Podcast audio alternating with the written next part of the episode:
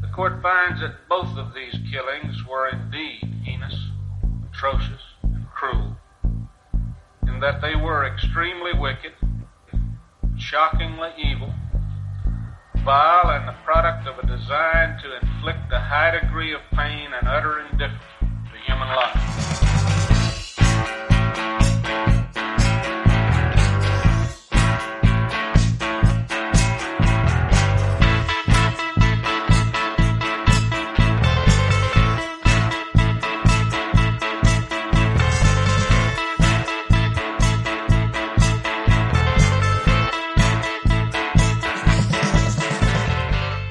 Hola a todos, buenos días, buenas tardes, buenas noches, bienvenidos a una nueva entrega de nuestro podcast Extremadamente Crueles, un podcast en el que, como sabéis, hablamos de asesinos en serie, crímenes sin resolver y todo aquello que se nos ocurra sobre la marcha.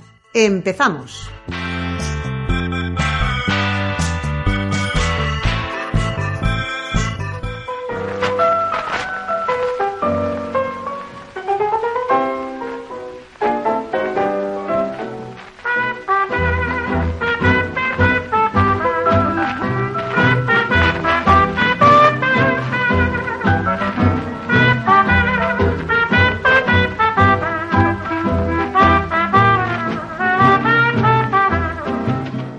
Aurora Rodríguez Carballeira trajo al mundo a su hija Hildegard en 1914. Pero Hildegard no era una niña normal. Era un experimento de su madre para crear a la mujer perfecta que debería consagrarse a la liberación femenina. Pero cuando el experimento empezó a torcerse, Aurora decidió tomar una decisión drástica. Yo soy una pobre colegiala que jamás salí de mi. Gordo bien y siempre tuve a ganas ser la dueña de mi corazón. Estudié latín y geografía, la retórica cursé en un mes. Del violín conozco la armonía y además poquito de francés. Hola chicas, ¿qué tal? ¿Cómo estáis? Hola, ¿cómo estamos? Yo, pues yo muy bien, la verdad. ¿Y, y tú, Gema, cómo estás? Yo hasta el moño del frío y del viento, pero bueno, bien. Por lo demás, Vivan las prendas térmicas. Soy de esas que dicen, el frío siempre será mejor que el calor. A ver, eso depende. Esto es como, como decía el máquina baja, es que en Madrid la calor es más seca. Porque si es uno de estos fríos húmedos que se te mete dentro, no. Pero bueno, ya. Ya. Madrid bien. Sí, sí, sí. Madrid bien. Bueno, ya hemos cubierto la cuota del comentario relativo al tiempo. De salud también todo el mundo bien. Vacunas todavía no sí. tocan. ¿Y tu hijo qué tal? Bien, ¿no? Pues ya la universidad acaba de empezar. ¿Y tú de quién eras? Nada. Exacto. total. Ahí, ahí, enfermedades ya hablamos otro día, ¿vale? De Sí. enfermedades, ¿eh? Así que bueno, oye, ¿de qué, de qué vamos a hablar hoy? Pues hoy toca, toca una, un caso español, español, español, pero como siempre yo ya sabéis que me voy para atrás. Yo me voy a los años 30 que me gustan a mí más con tuntus lápiz. Sí, sí, bastante. Y nada, es un caso bastante curioso porque es como muy moderno y luego pues está Mm. lleno de, de gente, bueno, lleno de gente zumbada, no. Básicamente hay una señora que está muy mal de la cabeza. Y, y es el caso de Hildegard, que no sé si, bueno, supongo que sí que os sonará. Ujú, sí. Y Sí, si no, sí. pues, sí. pues, Así pues por lo encima, ahora. Ujú. Pero queremos que nos lo cuentes bien, con detalle, porque lo que dices tú, o sea, esta historia. pff, menuda, menuda también, ¿eh? Qué madre, qué y súper monstruo. interesante. Sí, Sí, sí, sí, sí. El, el rollo la maté porque era mía y, y bueno, y sobre Mm. todo el, o sea, que la vida de, de Hildegard sí que a lo mejor se conoce un poco más, pero claro, dices, ¿cómo llegó la madre Ujú, Ujú. A Exacto. llegó? Efectivamente, es verdad. Y, Ujú. y, y las ideas que tenía. Es que era, a ver, y hay cosas que dices, joder, qué moderna era, pero luego hay otras cosas que decías, pero señora, por favor. Sí, tenía un cóctel ahí de, de ideas y de filosofías y de cosas bastante, sí, Sí, sí. bastante siniestro. Era, era una piñata. Sí, sí, sí. Todo mezclado ahí, sí. para darle palos también. Pero bueno. Entonces, pues vamos, mira, esta vez voy a empezar por el principio. Vamos a, Mm. mira, jate tú, Ujú. qué cosas. Entonces, bueno, pues vamos a contar un poco la historia de la señora Aurora Rodríguez Carballeira, que era la madre, la madre de la criatura, the mother of the creature, Sí.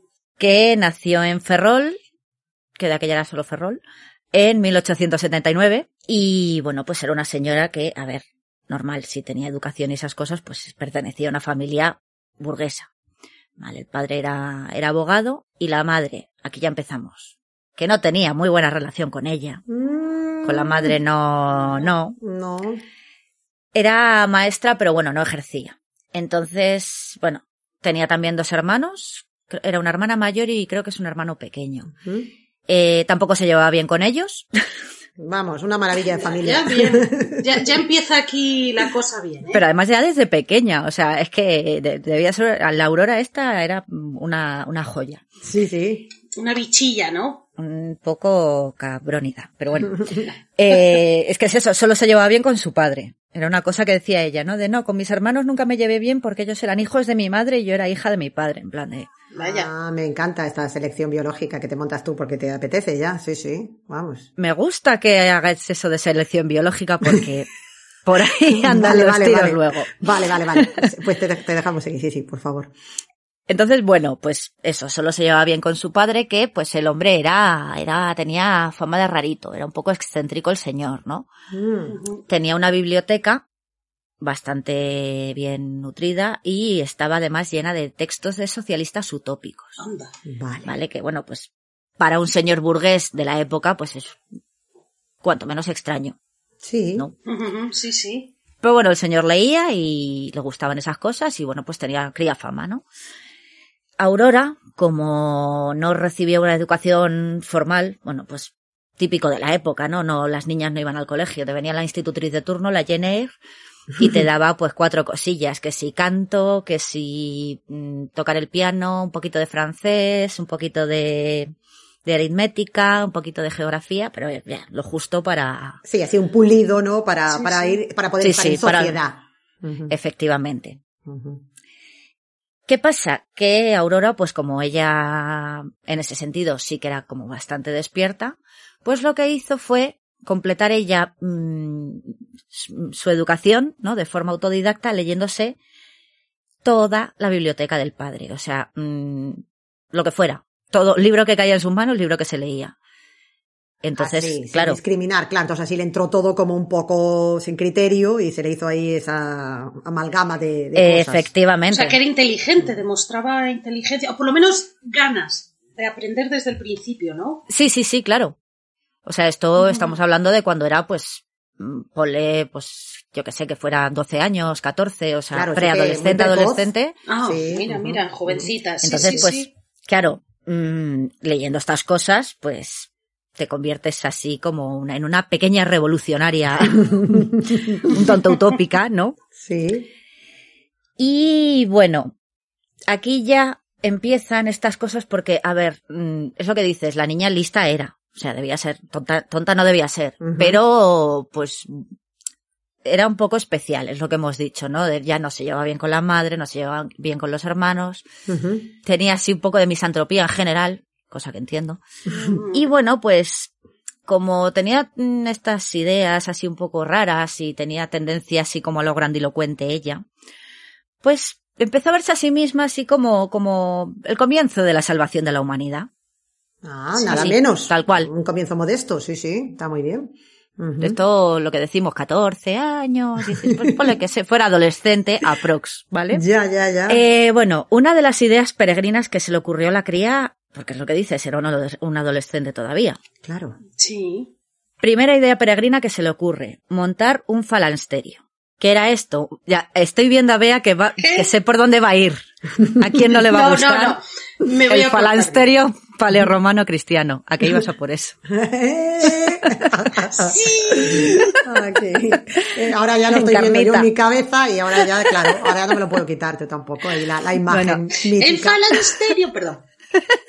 Entonces, hablamos de falansterio que no de baptisterio paleocristiano romano, ¿vale?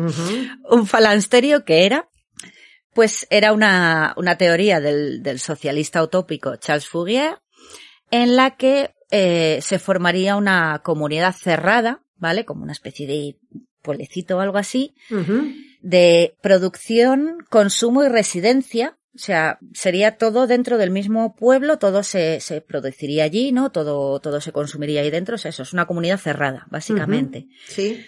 Y eh, eso tendría un sistema social igualitario.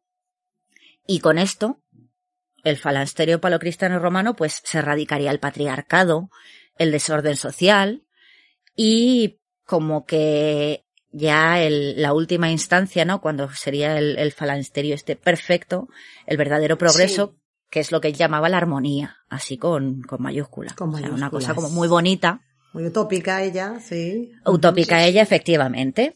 Ya. Qué bonito. Pues claro, pues Aurora, como ella era así, pues papá, vamos a montar un falansterio. Oye, enséñame a montar en bici y vamos a montar un falansterio, que luego viene la armonía y los extraterrestres nos recogerán en el fin del mundo. Los lo que 20 le millones de naves en, sí. en Raticulín, sí, Sí. O, o Heaven's Gate o una cosa de Una estas. cosa así. Sí, sí, sí, sí, vamos. Un poco, un poco, un poco Jim Jones sí que era Aurora. ¿no? Mira, lo estaba pensando, no quería decir nada, pero digo, le ha faltado ponérselo ahí en medio de un sitio desértico, ¿vale? Que en Ferrol lo tenía complicado, pero bueno, sí, oye, ahí, en la selva. Pues eso, pues oye, había niñas que querían papá quiere una casa de muñecas, pues esta papá quiere un falansterio real con gente de verdad. Pero además, porque dices, bueno, o sea, la idea en sí, pues está bien, ¿no? Planteada así, dices, pues oye, pues ni tan mal. Pero Aurora, más allá de la teoría, ¿no? De, de aquí del señor Fourier, lo que le añadiría a su falansterio, que es lo que mola, es, eh, pues bueno, sus ideas eugénicas, ¿vale? Mm. Y aquí volvemos, ¿qué es la eugenesia? Me preguntas mientras clavas Su mirada en- en mi pupila, en tu pupila azul, ¿no? sí. Pues la eugenesia eres tú, no. Eh, vale, pues para quien no lo sepa, quizá os suene lo de los nazis. Siempre acabo hablando de nazis, no sé cómo lo hago. Están por todas partes. Es inevitable. Es tu deporte favorito. Eso te iba a decir. Luego dice María que tú eres Garci, ¿yo qué soy? Tú eres el National Geographic porque siempre salen los nazis y los ovnis, tía. El canal Historia. Eso, perdón, el canal Historia. La rubia hablando de nazis, bueno, en fin. Eh, pues bueno, pues os suena lo de la pureza de la raza aria. ¿no? Y estas cosas, Sí. los Lebensborn, bueno. Pues sí, efectivamente, eso es la eugenesia, ¿no? El tema de la pureza de la raza, pero antes de los alemanes en los años 30, estas teorías eugénicas estaban ya muy en boga en, en, en vamos, en muchos países, entre ellos Estados Unidos. O sea, no, esto no es una idea de aquí de Goebbels. Sí, sí, sí. No, no. Bueno, de Goebbels no, sería de Himmler. Bueno, el caso. Eh, de quien fuera. Esto era una cosa que a principios del siglo, a finales del siglo XIX y principios del siglo XX, estaba bastante de moda el tema este de vamos a hacer así al ser al superhombre, ¿no? Al superhumano, Sí, sí, sí. a Henry Cavill. Sí.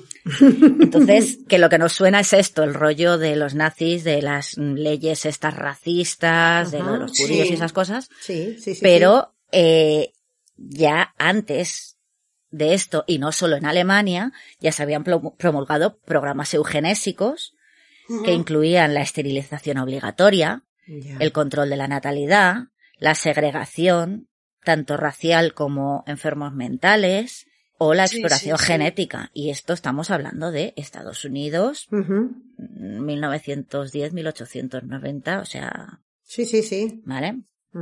Bueno, pues dejando así más o menos claro lo que es la eugenesia, una cosa como muy nazi, cosas nazis, Peter. Pues eh, en el caso de Aurora, esta se decantaba por la fomentación de la reproducción entre los sujetos que se creía que eran más aptos. Mm. O sea, Ah, vale. pues mm, más que una raza u otra, era pues bueno, pues eso, que estuviese sano física y mentalmente. Pero Sí, bueno, a- no deja de ahí ser eso. una, Sí, una pureza de la raza ahí como purgando cualquier posible defecto, aspirando solo a dejarlo lo más, lo mejor, ¿no? Ajá. Ya, ya, ya. Claro, ya. esto que, que haría, supuestamente, pues que la descendencia fuese mejor, entre comillas, y pues eso, perfeccionaríamos la raza española. que no sé, la raza gallega. Vamos a dejarlo ahí. Sí, Por sí, sí, sí. denominación, se, que- se quería adelantar a los de la denominación de origen de la ternera gallega directamente, era una visionaria. De ahí viene, de Aurora. Bueno, pues la señorita, que como hemos dicho, era una joya, era una laja con dientes. Pues lo mejor de todo es que el padre al principio, pues, pues sí, oye, mira, qué, qué idea más buena es tal. Oye, esto, esto cuando lo contaba en plan teoría. Ay, papá, quiero un falasterio. Ya cuando empezó a, No, no, perdón. Quería preguntarte, entonces, seguimos hablando de una niña de joven. O sea, de una niña joven. eh, sí, Y nadie o sea, una, nada una raro ado- en eso. un, un adolescente, ¿vale? Ponle entre 15, 16, 17 años, ¿vale?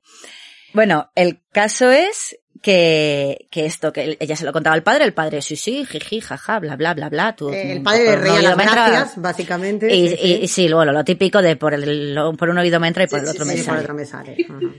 Pero, pocos años más tarde, Aurora encontró una finca en Alcalá de Henares que estaba al alcance de sus posibilidades. Papá, que tenemos dinero para la finca, nos ponemos aquí el falansterio. Mírala, ella. Paleocristiano. Ya, ya. Claro, ahí el padre le dijo, "Che, echa el freno, Madaleno, que no, no, que, que, que- que como mm, idea utópica está muy bonita, pero ya. ¿no?". Pero para gastarnos los Bueno. cuartos Sí, es sí, otra cosa ya. Claro, por suerte, o por desgracia, bueno, vamos a decir que por suerte, el padre murió cuando Aurora estaba preparando el viaje para ir a visitar la finca esta en Alcalá de Henares. Mm. Uh, O sea, que es que la tía ya lo tenía entre ceja y ceja de yo aquí me monto Sí, mi, sí, Sí, sí, mi falansterio iba- eugénico Sí, sí. con un par. Así que bueno, pues el sueño este se nos esfumó. Vale. Una lástima. oh. Persigue, Aurora persigue tus sueños, pero bueno, te has quedado un poco sin pasta y bueno, pues no. La financiación te falla, claro, ahora ya. Pobre. Ujú. Y además se me imagino que se quedaría muy tocada con lo del padre, claro, si no tenía una relación tan, un vínculo y tan Claro. estrecho, pues Era, el, era con el único que tenía relación, te digo. La directamente. madre, Ujú. la madre murió cuando ella era también bastante jovencita y con los hermanos pues pasando. Bueno, ahora luego os contaré lo de la hermana. Ujú. Mm. Pero bueno, entonces, aquí es lo que decía Bea. Estamos hablando de una adolescente, ¿vale? Una chavala que ponle que tuviese 15, 16 años. Y más allá de que dices, bueno, a ver, lo de las ideas eugénicas estas, ahora nos suena pues eso, lo que es una barbaridad. Pero claro, de aquella estaban de moda y bueno, era una cosa así bastante moderna y tal. Entonces dices, bueno, puedes dices, puedes que, que, que, bueno, que fuese algo más menos normal, ¿no? Y lo del falansterio, pues bueno, pues también era una idea tópica y tal. Pero tú dices, como hemos dicho, no se lleva bien con los, con los hermanos, no se lleva bien con la madre. Es curioso que quisiese formar una sociedad utópica cuando es que era una, o sea, tenía una misantropía, Sí, era una ya, misántropa de manual, o sea, la es que verdad odia- es, que es un poco contradictorio. odiaba al sí, mundo. la verdad, sí, sí, sí. Si no quieres saber nada de nadie, eh, ¿por qué quieres sí, pre- preocuparte, no? Por, digamos, mm, perfeccionar la, la raza, ¿no? O crear un ser superior, o sí, es un poco extraño todo ello. Mm. Pues bueno, pues si queréis ya rizar el rizo, ya no solamente es desprecio así a la humanidad en general, que eso cualquiera puede tenerlo, mismamente yo. Un mal día Sí. lo puede tener cualquiera. Una mala tarde la tiene cualquiera. Sí, Sí, no, a ver, esto de odio al mundo, pues, pues, Pues sí. oye, pues a veces No- es que normal. es verdad. Es Pues Aurora normal, te entiendo. Sí, es que es así. Pero es que esta tenía especial desprecio por las mujeres. Toma, misógina aún por encima. ¡Bravo! Es que el pack O sea- completo, ¿eh? Vamos. Las veía como criaturas débiles que se doblegaban ante el matrimonio y sobre todo ante las relaciones sexuales. Mm.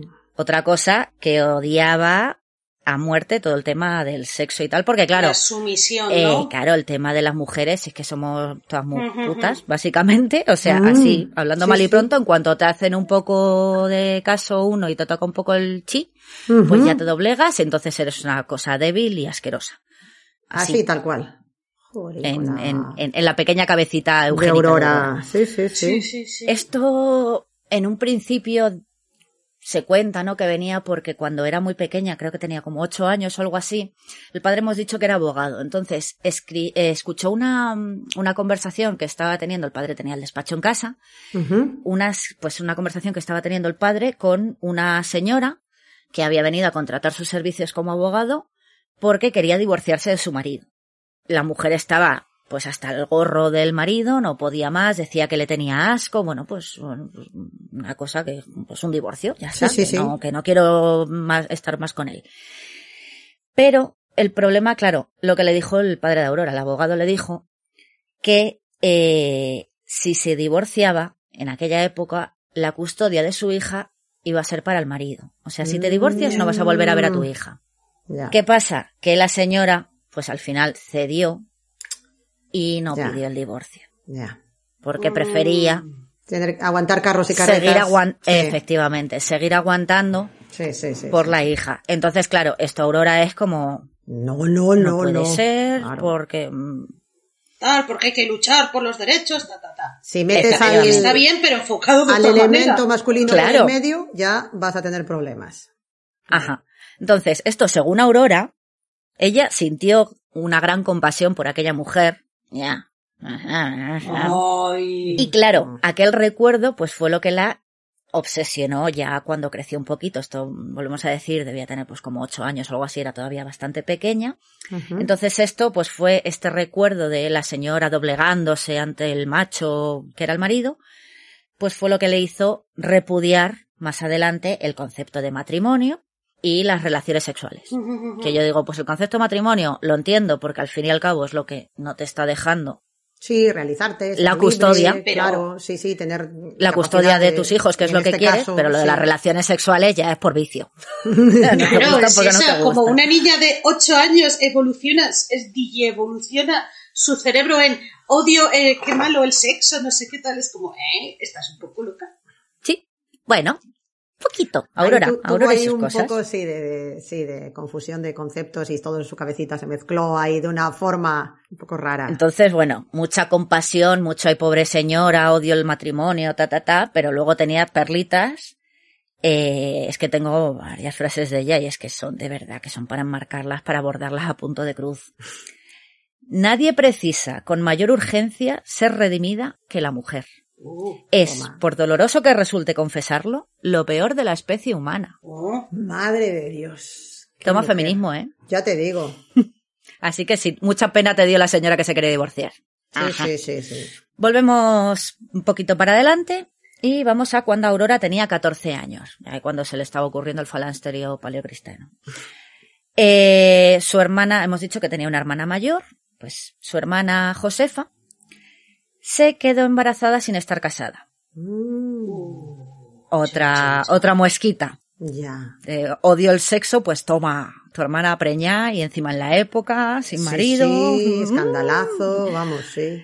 Efectivamente, entonces, claro, escándalo que, escandalazo que suponía en la época, pues, Josefa, pues a- la mandaron a un pueblo a que pasara el embarazo y a dar a Claro. luz, lo normal de la época, ¿no? Y cuando nació el niño, que le llamó Pepito, eh, pues, qué mona. sí, pues a Pepito lo dejó en casa de los abuelos, o sea, con Aurora y sus padres, ¿no? Sí, sí, sí. Y pues ella se, se marchó a Madrid. Bueno, al final eh, la medio casaron con uno, luego tuvo dos hijas más con este hombre y tal, pero bueno, pues ella dejó a Pepito ahí, que era Pepito era el que era hijo del pecado, Mm, Sí. y luego Sí, ya pues sí, ella sí, se sí. marchó a, Ma- a Madrid y a París ahí a vivir la vida, ¿no? Ya, ya, ya. Entonces, ¿qué pasa? Pues Aurora tenía como un muñequito.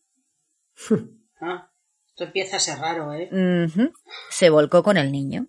Ahí con el sobrino a tope ya. Claro, Ya. volvemos a estas ideas que tenemos de yo voy a redimir a la humanidad, y estas cosas, vamos a hacer al superhombre, entonces, Sí. bueno, pues, pues voy a probar a ver, voy a educar yo al niño, ¿no?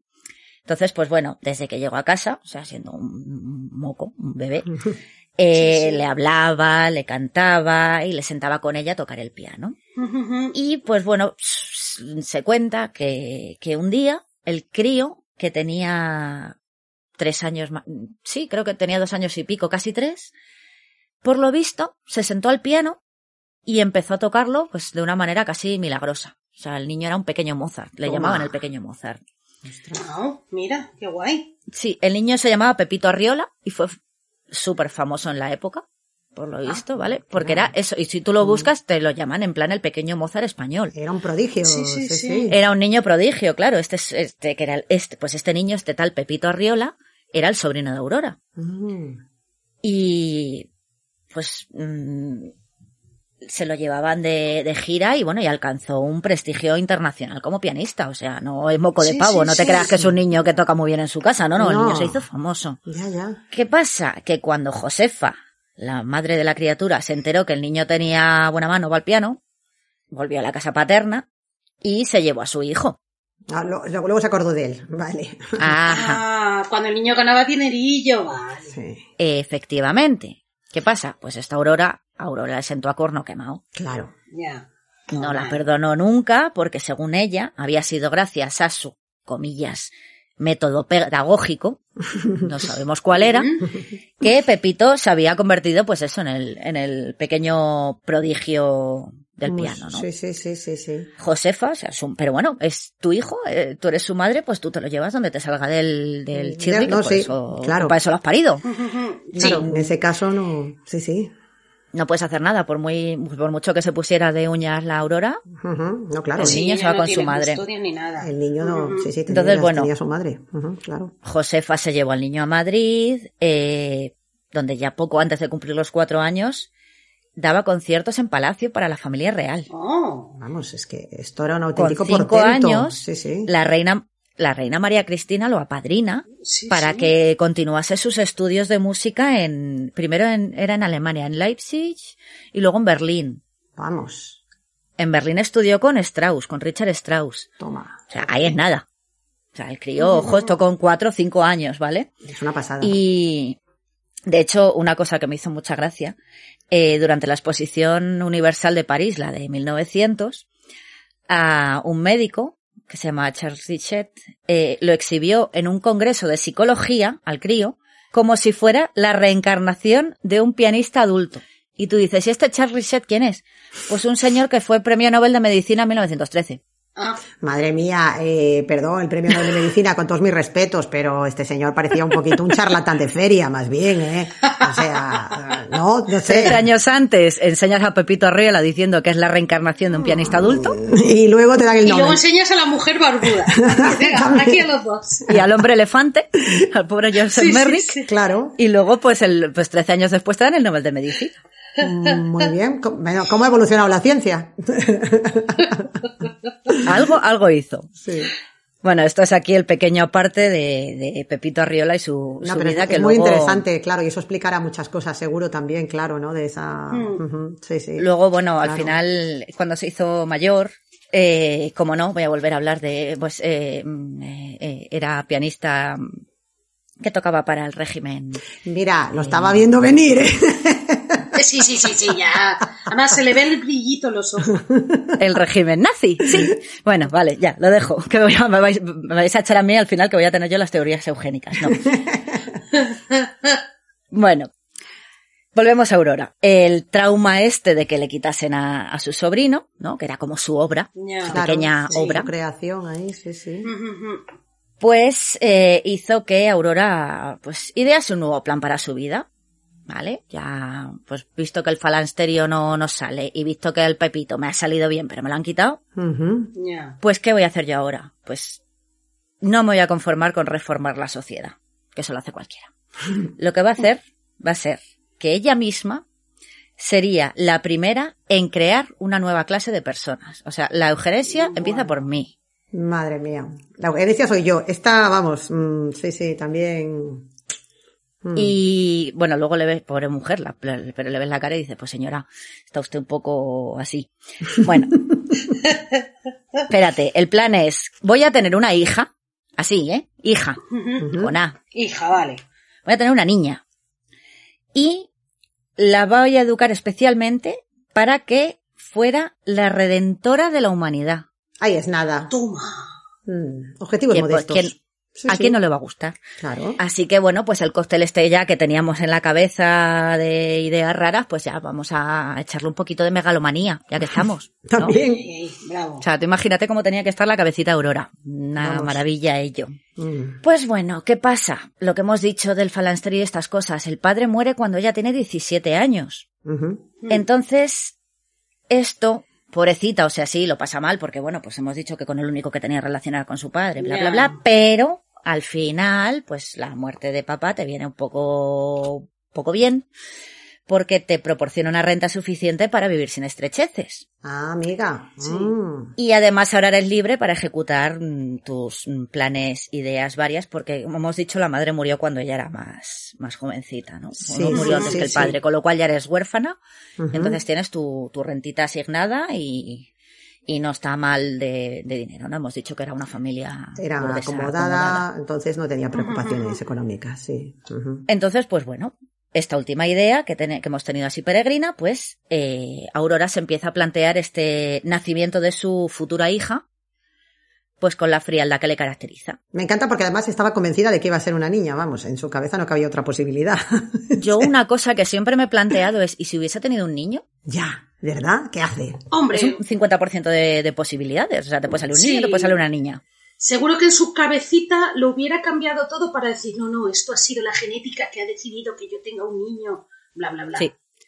Eh, pues esta futura hija, que sabemos que va a ser niña porque, porque tenemos una bola de cristal, eh, pues claro, para, o sea, no te vale mm, de donante de esperma, básicamente cualquiera. O sea, aquí evidentemente tienes que buscar al progenitor adecuado, tanto física, eh, Aurora no era tonta, como mentalmente.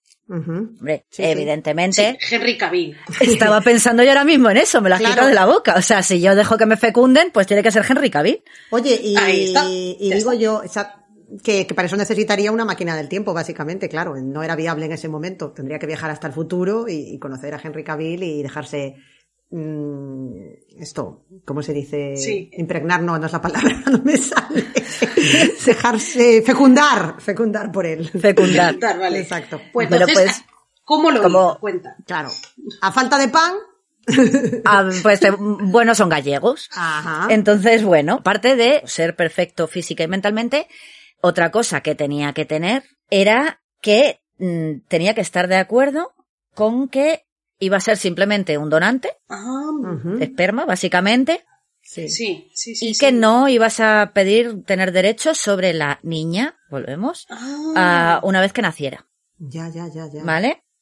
Iba a ser un mero donante, básicamente, vamos. sí, eh, sí, sí, sí, sí. En palabras de Aurora, que sabes que nos gusta mucho, que no legase a mi hija taras físicas, ni pudiese reclamarme nunca al ser que nacería de mis carnes.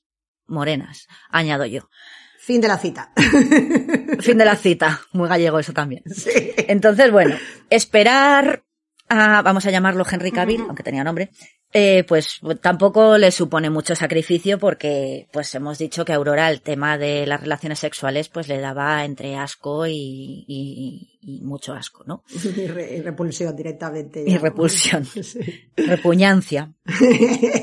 Entonces, pues bueno, pues el tema este del contacto carnal, ella lo considera una función puramente animal, que es básicamente para reproducirse y ya. Entonces, bueno, pues ya llegará este, este cabil de, de mis amores que me va a fecundar y va a hacer que tenga a mi hija con A. Bueno, pues un día, cuando menos se lo esperaba, Aurora encuentra a su donante de semen perfecto. No era Henry Cavill, se llamaba Alberto Payás. Alberto Payás. Payás y Pacas. Perdón por el chiste malo. Era un hombre de 35 años, alto, fuerte, y le conoce en una reunión en una, en una casa de una familia de amigos. ¿Vale? O sea, físicamente, aquí el señor Alberto, bien, alto, fuerte, no Sí, mola. sí, sí. Esa casilla, No nos deja sí. taras físicas en, en la niña. La marcamos. Acababa de llegar a Ferrol eh, de un largo viaje por América porque era marino y además sacerdote. ¡Oh! Bueno. Giro O de sea- la trama, interesante aquí. Entonces, tic, porque siendo marino lo vas a tener fuera, con lo cual no vas a querer saber nada de la niña una vez te fecunde. Sí. Y tic, porque sacerdote, hola, no se va a hacer cargo de la niña. Claro. Sí, sí, sí, sí, sí. Es perfecto. Era A esto el- que le sumamos, pues que era un hombre culto, Mm, amplios conocimientos filosóficos y artísticos. Oye, era, tenía sus Oh. estudios de teología. ¿no? Claro, claro, claro, estaba Qué formado. suerte tiene esta señora, ¿no? Total, que a Aurora efectivamente se le hace el chichi pesicola. Este, este va a ser mi, mi, mi sperm donor. Este, Sí, sí, every sí. sperm is sacred, este me va a fecundar a mí. Este es perfecto para mi Qué plan. guay. Total que bueno, pues unas cuantas idas y venidas, el sacerdote, recordemos que era sacerdote, acepta unirse sin amor ni pasión sexual de ninguna clase, entre comillas, con Aurora una tarde de invierno de 1913.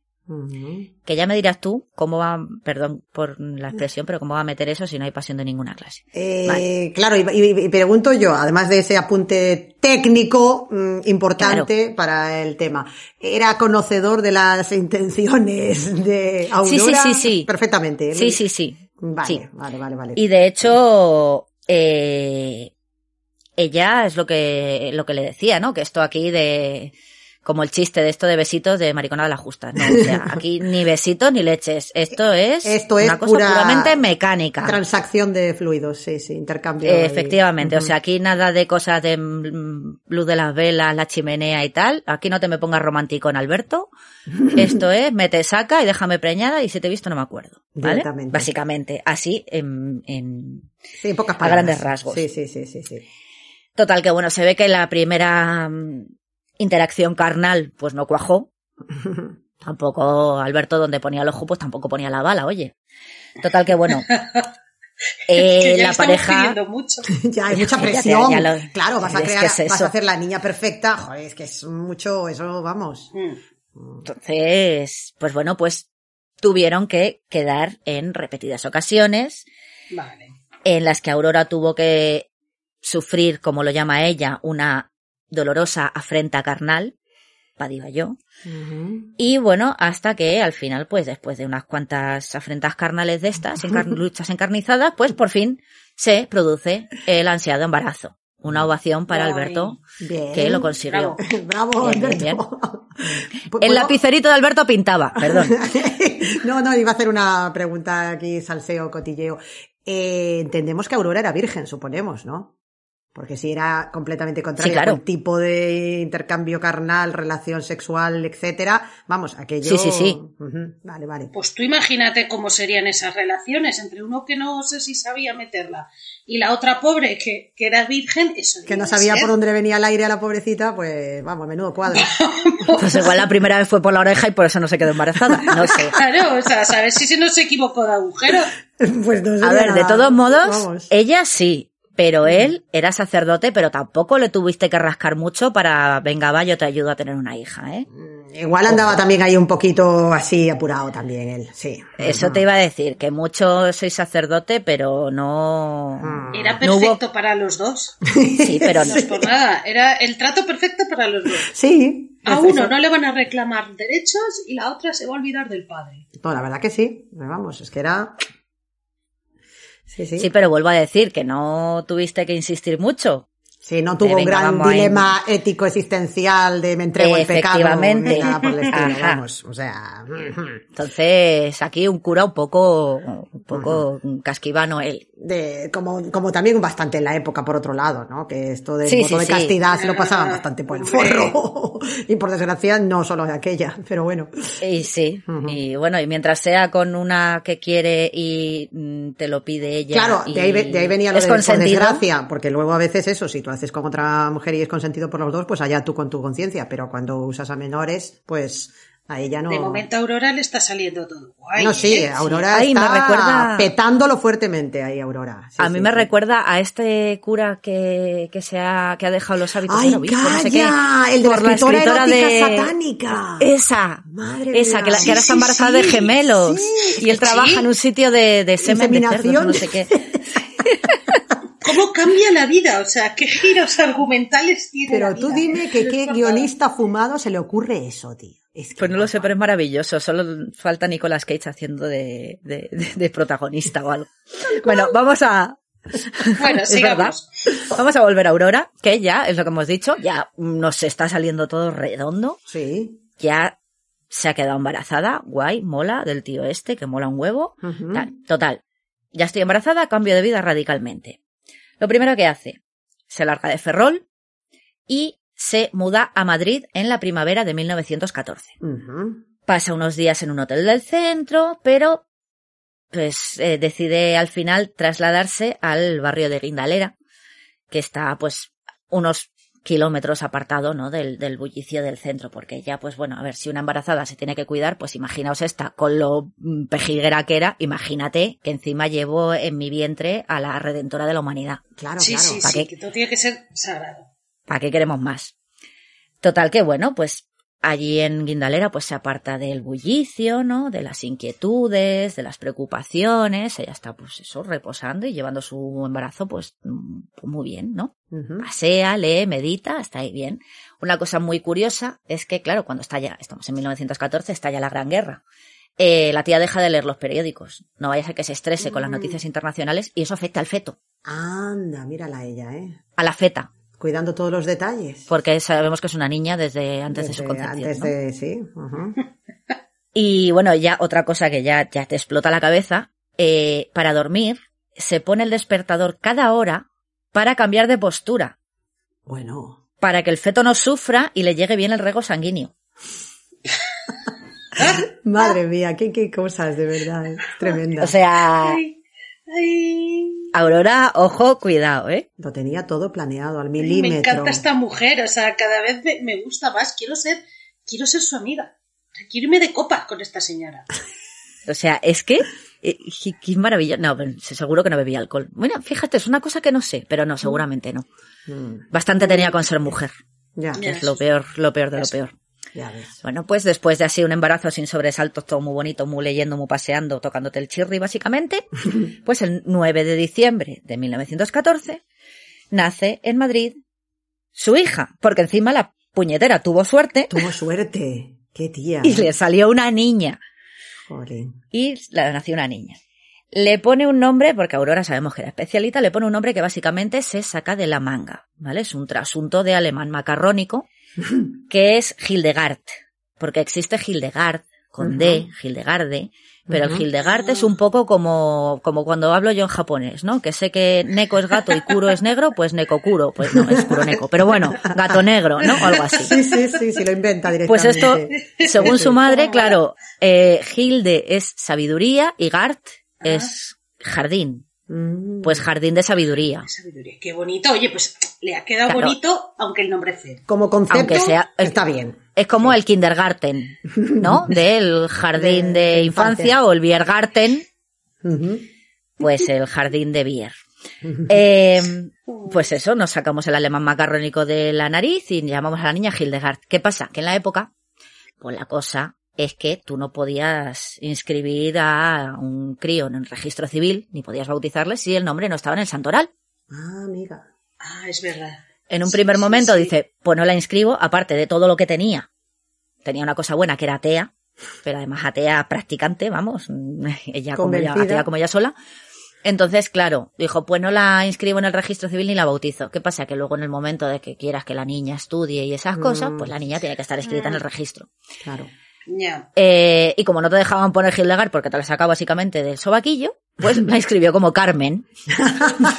Me encanta. el primer nombre que se le ocurrió. Entonces, bueno, la cría, pobrecita, estaba inscrita como Carmen, pero realmente siempre se la llamó Hildegard y todo el mundo la conocía como Hildegard. Sí, sí, sí. Eh, bueno, pues ya tenemos a nuestra niña ansiada, ¿vale? Ya nacido. Pues desde el minuto uno, aquí tenemos Pepito Arriola 2.0, ¿vale? Mm. Aurora empezó a entrenarla para ese propósito superior, ¿no? Que se había marcado. Eh, conversaba con el bebé como con una persona adulta. O sea, nada de, ay, mamá, mamá, papá, papá. No. Mm. No. Debía contarla ahí, uy, pues mira, mata al archiduque Francisco. Te iba a decir, comentaba los periódicos. Algo así. Madre O sea, mía. Cosas así.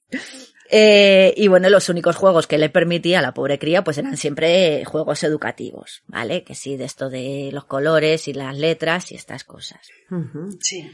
Nada de sentimentalismos. Esto lo decía ella, ¿eh? Sí, sí. Que sí, que había veces que le apetecía pues, abrazarla, chucharla. Al final, pues es, es Hombre, un sí. bebé y es tuyo. O yo qué sé, te apetece hacerle los papos.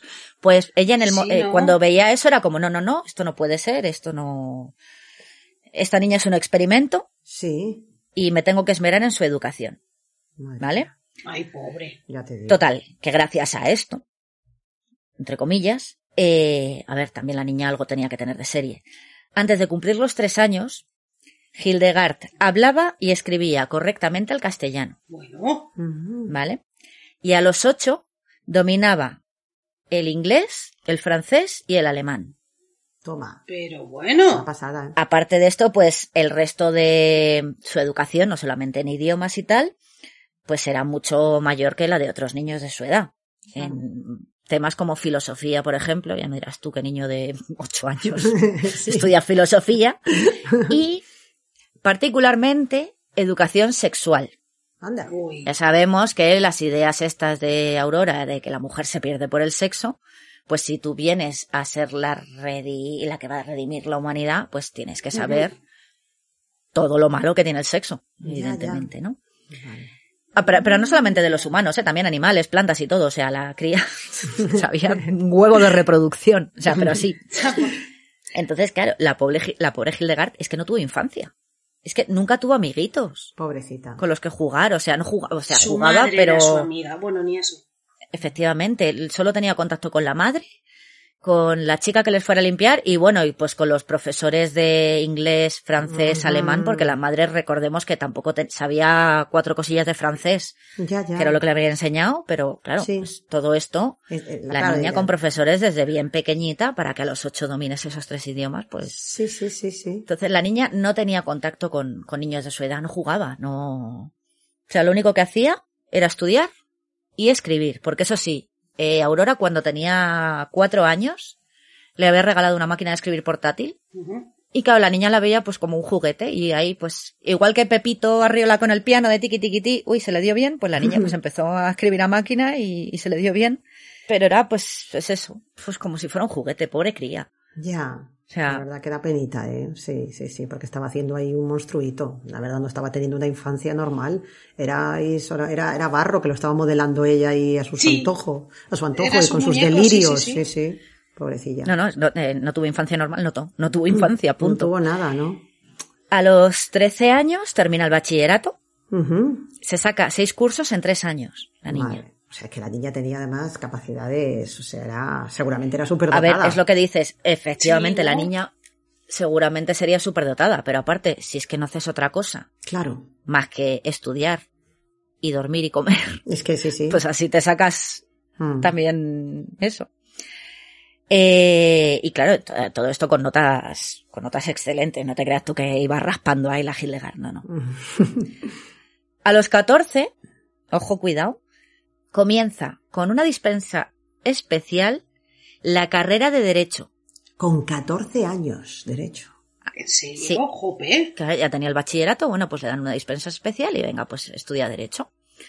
Eh, además empieza a leer a Marx. Hemos dicho que la madre tenía ahí sus ideas socialistas, Ujú. utópicas del padre, pues bueno, pues ahora pues leemos a Marx y esas cosas. Y empieza a sentirse atraída por el movimiento socialista. Mm. Esto también viene de mama. Claro. Si no conoce otra cosa, la pobre. Claro. Entonces, ese mismo año, pues la cría se, se afilia al Partido Socialista. Madre mía. Todo esto, según los proyectos de, de Aurora, tiene que terminar derecho antes de los 17 años, cosa que hace sin problema, por cierto, Ya. lo termina, y después matricularse en medicina. Ah, vale. Oh. Sí. O sea, y, pero es que no tenía vida. A los 14 años hemos dicho que la niña se está sacando derecho y además está militando en el Partido Socialista. Pues aparte, empieza a escribir artículos que se publicarán en el periódico El Socialista. Adivina de quién es, de qué era. De- Y, y empieza a, parti- a- a participar muy activamente en actos del partido. O sea, que no te creas que es me afilio y ya está. No, Como no, que Se eh. hace socio del Atleti. No, no. Era afiliada y, Y militante activa. y sí. militante activa. Y digo yo, y todo esto sin la más mínima, perdona que te interrumpa, Gema, sin el más mínimo atisbo de, de confrontación ni discusión con la madre, aceptaba todo, es lo que había aprendido, no había conocido otra Claro. cosa y le parecía todo fantástico rebelde. y maravillosa. O sea, no le salió el pavo por ningún sitio. En ningún momento. No. Madre mía. Pobre chica, qué lavado de cerebro. Espectacular. Totalmente. O sea, es que es eso. Con 14 años, a ver, eh, ¿qué, qué- qué pavo te va a salir si es que no tienes tiempo? Tus hormonas están completamente ya subyugadas al marxismo. Tus hormonas están estudiando derecho mientras mm, tu cerebro está leyendo el capital y tu, y tu cuerpo está dando un meeting en, en- en- ahí con Pedro Sánchez. Pobrecita. Ay, Dios mío. Es que no, es, que la pobrecita, qué pavo ni qué pava. Nada. Si es que no puede. Bueno, pues mm, militante socialista, pues la participación que tenía en el partido hace que la nombre por aclamación popular, además fue una barbaridad, fueron como miles y miles de votos, vicepresidenta de las Juventudes Socialistas. Madre mía. Jope, esta chica. Menuda. Mm. Sí, sí, O carrera sea, que es que una totalmente. O sea, durante 1930, que era cuando tenía 15 años, no vamos a decir ni pavo ni pava, PSOE. tiene, además de los estudios, una agenda política frenética, es que tiene mítines a lo largo y ancho de España. Madre. Es que no solamente se queda en Madrid donde vive, es que la cría está por ahí dando mítines. mm, ¿Y la y Aurora detrás de madre del artista o, o la dejaba ir Efectivamente, sola? como la madre de la pantoja, que en paz descanse igual. Ah, claro, vigilando Ah, vale. ahí de cerca a la criatura, no se le desmadre, claro. Claro, ahí como un helicóptero. Efectivamente, claro, es que no puedes dejarla ni a en la sombra, eso sí. Hildegard era muy tal, pero siempre estaba la madre detrás, eh, con el ojo avizor a ver qué pasa aquí. ¿eh? Bueno, 1931, ¿qué pasa? Se proclama la República. Y Hildegard, con 16 años, pues ella siente que está en uno de los mejores momentos de su vida, ¿no? Está a punto de terminar Derecho. Hemos dicho que se lo saca en tres años la tía, con un par. Sí, sí. Sí, sí, no, vamos. Está muy emocionada, pues, por las esperanzas que trae la República, ¿no? Con esos ideales socialistas que tiene. Sí, sí. Pero a finales de año, pues la cosa empieza a cambiar. Porque hay muchos jóvenes socialistas que se empiezan a sentir decepcionados con, con cómo actúa el partido en, en el gobierno republicano, ¿no? Porque les piden Mm. cosas y no les hacen caso, luego tienen represiones bastante duras. Sí, sí, sí. Y la juventud socialista, pues empieza a, A desencantarse un poco. a desencantarse un poco con el partido en sí, ¿no? Y pues a Hildegard le pasa lo mismo. Empieza a desencantarse, pero bueno, ella sigue con su labor de propaganda. Quieras que no, eres la vicepresidenta y esas cosas, ¿no? Sí, sí. Eh, a comienzos de 1932 ya está tan desencantada que lo que decide es eh, apartarse un tiempo de la vida política para centrarse en sus estudios. Em, em, Hemos dicho que acababa Derecho. derecho con 17 y empezaba medicina. Sí, sí. o sea, Y pues también para, para centrarse en su trabajo de escritora, porque todo esto, eh, lo de los mm, artículos en el Socialista y en otros periódicos, seguía escribiendo. O sea, es, es que, es que era un no parar. Hildegard, yo no sé si Sí, comía sí, o sí. dormía. Ya te digo, vamos. Eh, total, que bueno, pues en el 32 ya directamente se limita a dar conferencias de tipo científico sobre el tema que le interesa fundamentalmente, que es la sexualidad. Mm, se convirtió en una experta en la materia, al menos Sí. desde el punto de vista teórico. Claro, hemos dicho que desde bien pequeñita ya sabía cómo, cómo, Como iba el tema biológico todo, ya... el tema de papá pone la semillita en mamá y la empuja con, bueno, Con su el palillo de los oídos. Con su cariño. por ejemplo, el bastoncillo. Pues resulta, bueno, de estas conferencias eh, salen sus obras porque mm, luego esto se publicó, ¿vale? Tiene obras como Política Sexual o La Rebeldía Sexual de la Juventud, Bueno, que manda huevos, con perdón, que habla de la rebeldía sexual de la Te- juventud te cuando iba a decir, no has catado varón Criatura, ya te digo. y a este paso no lo vas a catar. claro, si la pobre no ha tenido Nada. juventud. Ni Es oportunidad. que es eso. Sí, sí. Pero bueno, en, te- en la teoría todos no lo sabemos. Sí. Entonces, bueno. Claro. Eh, hemos dicho, en mayo del 32 termina Derecho y eh, se matricula en Medicina y publica un libro titulado, cuidado, ¿Se equivocó Marx? Uh, chan, chan. ¿Qué pasa en septiembre? de- Esto fue en mayo. ¿Qué pasa en septiembre? La expulsan del Partido Socialista. Toma. Porque, porque nos ha sentado un poco Marx Ya. que escribas esto, ¿vale? ¿Has dicho, nos ha sentado un poco Mars? Sí, he hecho un chiste muy malo. Es de cuñada. Totalmente. Prefiero que me llames cuñada que me llames nazi. Bueno, eh, total, que la echan por indisciplina.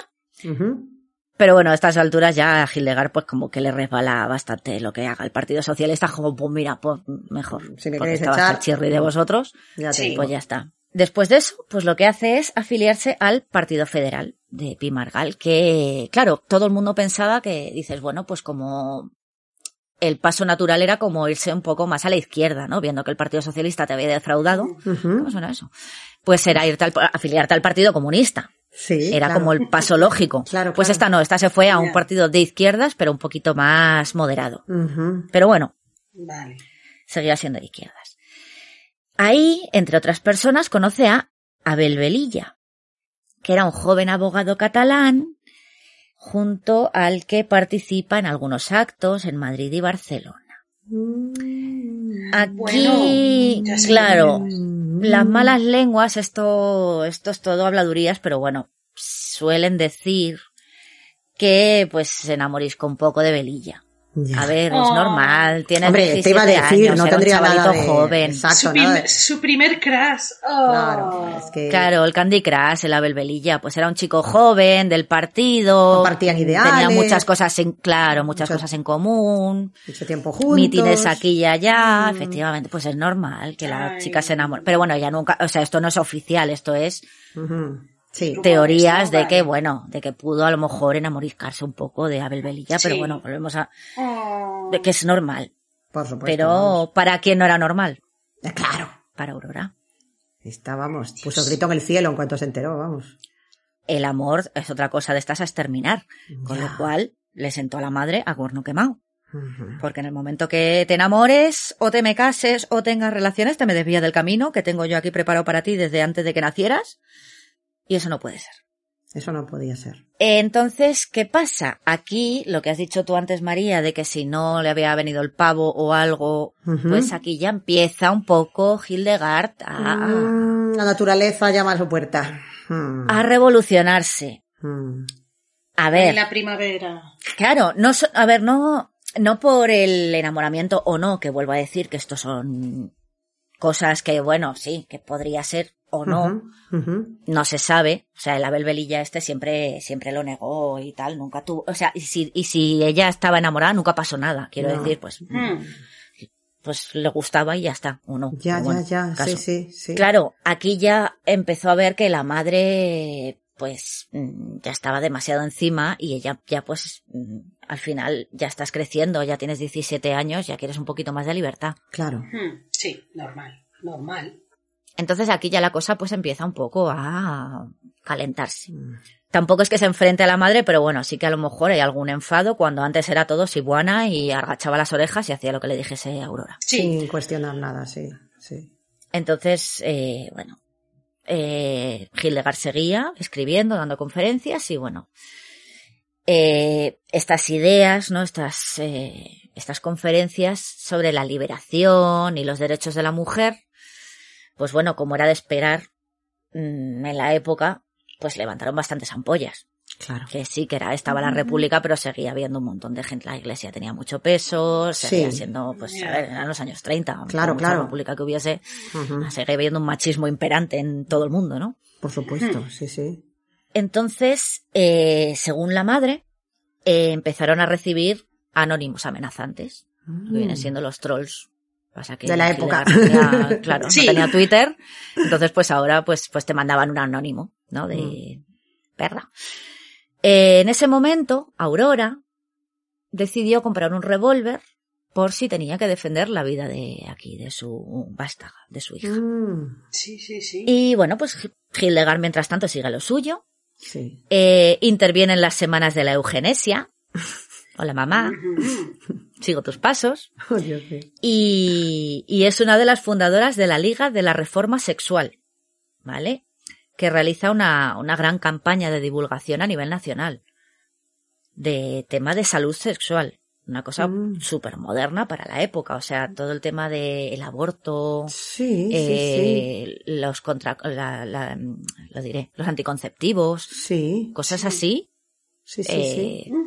Sobre todo además centrado en la salud de las mujeres. A ver, por un lado dices, jo, qué moderna, cómo mola, Sí. pero por otro también tenemos las ideas eugénicas de, Asomando la patita. eh, sí, sí, sí, sí. claro, Ya, ya, los, ya. po- los pobres, mm, es Mm. que no tienen, como no tienen tele, pues se reproducen mucho. Y eso no nos gusta. Ya, ya, ya, ya. Entonces, claro, es mejor que en vez de tener siete hijos, pues que te, que, que Manolo se ponga una capuchita o que abortes. Ya. Entonces, a ver, es una cosa muy moderna y que está muy bien, pero, Pero como tiene- enfocaba- es malo, claro, era un arma de, de doble filo también. O sea, no era, no era que, a ver, que sí, que está muy bien para la época, porque al fin y al cabo es una cosa necesaria, pero, como- pero bueno, que, que esto, esto. Eh, bueno, una de sus últimas conferencias, de hecho, se es- fue, estuvo organizada por, por esta Liga de la Reforma Sexual y se llama Sexología.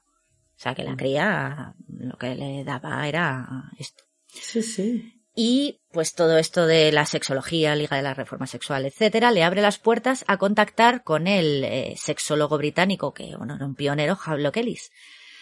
Y bueno, pues con, con Ellis, eh, Hildegard va a tener una, una intensa relación epistolar.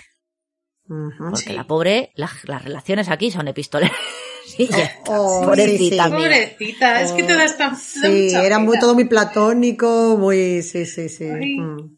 Pero bueno, pero a ver, con, con Havelock Ellis era un poco la cosa de, De la de que admiración se intelectual. mutuamente, claro. claro, los dos Sí. eran sexólogos, bueno, ella no era sexóloga, pero bueno, él era sexólogo, entonces al final, y que es que ya con 18 años, recién cumplidos, eh, es que era famosa y, y- y gozaba de prestigio en toda Europa, no solamente en España, o sea, también en Alemania, en Francia, sí, en, muy fuerte en- en esto, Inglaterra.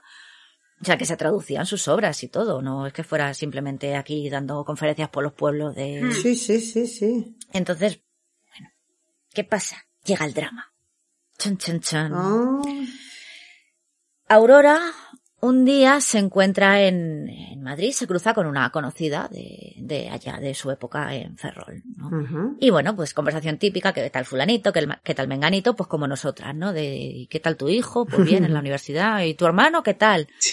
Pues ah, pues no te has enterado, porque claro, ella evidentemente se vino para Madrid y pasó de la familia, pasó de los hermanos y no saber Totalmente. nunca más nada de ¿Para ellos. qué? Sí, sí, sí, sí. Pues eh, resulta que, que el hermano, que al hermano casi le matan. Y eso, dice, pues eh, un escandalazo que tuvo lugar ahí en la, en la sociedad ferrolana, Mm. Sí. que resulta que un marinero que se hacía pasar por sacerdote, que al parecer era muy culto y que se había introducido así en los círculos como más distinguidos de la sociedad, No. Ostras. pues este señor tenía un hermano en Ferrol que era el que básicamente le mantenía. Pues este marinero de luces abusó de su sobrina de 12 años. ¡Hala! Entonces, claro, el hermano cuando se enteró, pues le fue persiguiendo con una pistola en plan, yo este cabronazo le mato. Porque ha violado Sí. a, a mi hija de 12 años. Claro. Entonces, el hermano, que era amigo de este marinero, pues que casi le pegaron un tiro al hermano de Aurora. Pero bueno, el caso que quién era este marinero, que se hacía pasar por sacerdote. Madre mía. ¡Ostras! Era el amiguiti, el amiguiti. Ajá. Me acabas de, vamos, esto sí que es un plot twist, pero como una casa, ¿eh? mucho. Ya, tía. Entonces, claro, bueno, el, ca- el caso es que el marinero puso pies en polvorosa, echó a correr y nunca más se le volvió a ver por Ferrol. Y si te he visto no me acuerdo, no sabemos dónde acabó. Pero Aurora casi le da un patatús. O sea, igual que os habéis quedado vosotras, se ha quedado Aurora. Claro. Porque este hombre perfecto, mm, sin mácula, que me iba a dar unos genes de la hostia para mi hija, Ya ves. resulta que es un desgracia. Ostras, es que el plan ¡Qué se le acaba de ir todo a tomar por saco. Entonces, Ostras. esto también, ¿qué quiere decir? Que si el padre no era perfecto, la carga genética de Hildegard tampoco lo era. Mm, Bueno, bueno, aquí ya empieza la. Abortamos misión. Uf, Claro, aquí porque porque Hildegard lleva mitad de padre, mitad de la madre. Lo mío es perfecto, Sí, pero claro. el padre ya hemos visto que no. Pero el otro salió rana. Mm, Así que es que tienes una niña que tela todo lo que ha hecho. ya, pero pero ya llevas algo defectuoso. claro, ya. joder. Esto todo, a ver, eh, estamos hablando de Hildegard, pero no os olvidéis que Aurora estaba como una como una como las maracas de Machín, Sí, básicamente. Como, una sí, regadera. Sí, sí. Entonces, y encima, mm, obsesivo-compulsiva, que cuando me da por algo, Mm, me centro y me paso con Pepito, me paso con el Falasterio, ahora me pasa con Hildegard, pues ahora ya tengo el run, run, run, run, run, run de que mi hija sí, ya no es perfecta Nada, nada, porque nada. tiene una parte, Sí, sí. pues eso, una parte podridita de su padre, ¿vale? Entonces, ¿qué pasa? Que la paranoia de Aurora va en aumento. Ya. Sí, sí, sí. Es normal que Hildegard empezase a apartarse del camino, ¿no? Claro. Porque no era pura. Ya. Eh, hablando, de pure- hablando de pureza de raza, quiero decir. Sí, sí, sí, sí, sí. Sí, claro. sí, rollo sí. teoría eugénica, Sí, sí. ¿vale? Por eso se interesaba a lo mejor por Abel Velilla. Mm, Porque, claro, ya no era perfecta y encima era una mujer que sabes que nos pierde el sexo. Sí, sí, sí, sí, sí. Por eso cada vez hablaba más con esos ingleses. El Ellis este y un tal H.G. Wells, que también se escribe con él. Anda, mira tú. Entonces Aurora no, no podía permitir que su obra magna se torciera. Bueno, todo esto, el run run en la cabeza de Aurora. Mientras tanto, ese señor, tal, el tal Alcheje Wells, bueno, suena de algo. Sí, hablando Pues de máquinas del Madrid. tiempo. Todo, todo al final todo cuadra. Estos son ouroboros de estos que, que Eh, todo- ya, sí, sí, que se cierra el círculo. La serpiente que se muerde la cola de Henry Cavill, perdón. Bueno, pues eh, H.G. Wells con su máquina del tiempo, pero sin Henry Cavill, pues viene a Madrid y conoce a Hildegard. Eh, está entusiasmado con la, con la, con la chavala. O sea, pues le- eh, entusiasmado, vuelvo a decir, como Havelock Ellis Por su intelecto y porque pues es una tía súper interesante, sabe un montón, bla, bla, bla. Entonces le, le dice que por qué no se va a Inglaterra, porque ahí seguramente podría desarrollar mucho mejor su trabajo y sus capacidades Sí. Sí. y, y yo qué sé, entonces pues vente para allá que a lo mejor allí te harías más famosa, tendrías más facilidades, etcétera. Sí, sí. Hildegard, que ya tiene 18 años y ya está queriendo un poquito Mm, volar. quitarse, efectivamente. Empieza a sacar un poco la cabeza del nido materno y bueno, pues se lo empieza a plantear seriamente, ¿no? Esto de, Ujú. de- de irse a Inglaterra, como lo ha dicho el señor Wells. Sí, sí. Y se lo dice a Aurora. Craso error. Se lo dice a su madre. Ah, Nada, nada, nada. error. Podríamos decir que el viaje a Inglaterra eh, sería el desencadenante ya aquí de la locura de Aurora y de la tragedia. Sí, sí, sí. En una de sus últimas conferencias, Hildegard ya dijo, no se, no puede pensar en liberar a nadie quien no ha empezado por liberarse a sí mismo. O sea, aquí ya estaba enseñando la patita, la pobrecita. Mm, Sí, sí, sí. Vale. Mírala. Eh, a todo esto, Aurora, con su paranoia, pues, que cada vez se le va más la cabeza, empieza a pensar que Wells y Ellis son espías del servicio secreto que quieren pervertir a su hija. Madre. ¡Toma ya! ¡Me encanta! Me- O sea, aquí el MI6, el MI5, perdón. En, en acción. Sí, sí, sí. Sí, sí, es totalmente. maravillosa. Y claro, cuando Hildegard le dice que se quiere ir a Inglaterra sola, Eh, dejemos tú claro. te quedas en Madrid, Sí, tú sí, te quedas sí. en Madrid o te vas para Ferrol, pero tú a Inglaterra no te vienes Mm. conmigo. Sí. Quita, bicho, quita. Allá, ya, se le, se le afloja el último tornillo que le quedaba a Aurora. Claro. Decía ella, cada día era menor mi influencia sobre ella, y eran otros los que ganaban terreno en el espíritu de mi hija hasta conseguir enfrentarla violentamente conmigo. Tu hija estaba hasta el coño de ti, perdón. Mm, mayormente. O sea, no, no le echen la culpa a los pobres Claro. ingleses, que, hombre, pues bastante hicieron con abrirle los ojos. Bueno, ya te digo. Hildegard lo que pasaba es que obviamente estaba hasta el moño de su madre, y con razón, pues empezó a separarse de ella, que ya tenía 18 añitos. Claro, pero que corra el aire. pues, Sí, sí. ni pizca de gracia. Mm. Total que el 9 de junio de 1933, tres días antes de la fecha que tenía Hildegard, de la fecha de partida de su viaje a Inglaterra, o sea, Hildegard ya lo tenía todo Ya planeado tenían- de sí. tal día me voy a Inglaterra. Claro. Para que os quiero. Sí, sí, sí. Pues tres días antes de eso, el 9 de junio del 33, Aurora entra al amanecer a la habitación de su hija y con el revólver que había comprado para protegerla de estos anónimos trolls, mm, Sí. llámalo X, le, ti- le desterraja cuatro tiros mientras Hildegard duerme. Le pega tres en la cabeza y uno en el pecho.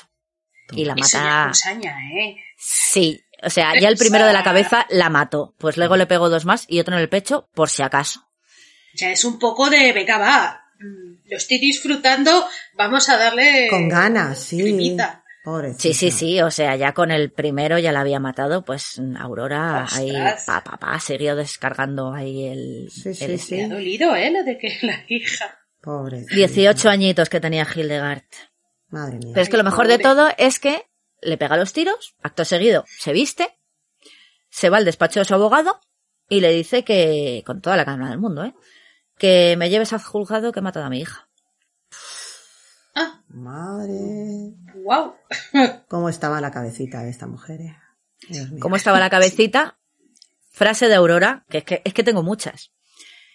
Es mucho más penoso matar a una hija que parirla. De parir son capaces todas las mujeres. De matar a sus hijos no. Madre, aún por encima. Especial y diva hasta para eso. Ya te digo, se quiere colgar una medalla aún por encima después de haberse cargado a su hija, pero será Sí, sí, sí, vamos. pedazo. Vamos, Ah, la reina. Qué tía. Sí, sí, una diva Aurora.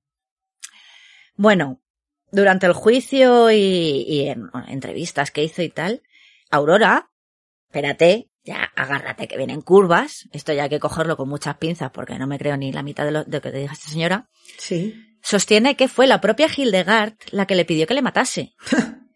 Porque Sí, ella. Sí, con el billete a ver- comprado ya, sí, vamos, sí, sí. Claro, empezó a ver que se estaba alejando de su madre y se sentía, ay no, que me estoy desviando del camino, pero claro, yo no tengo la fuerza para suicidarme.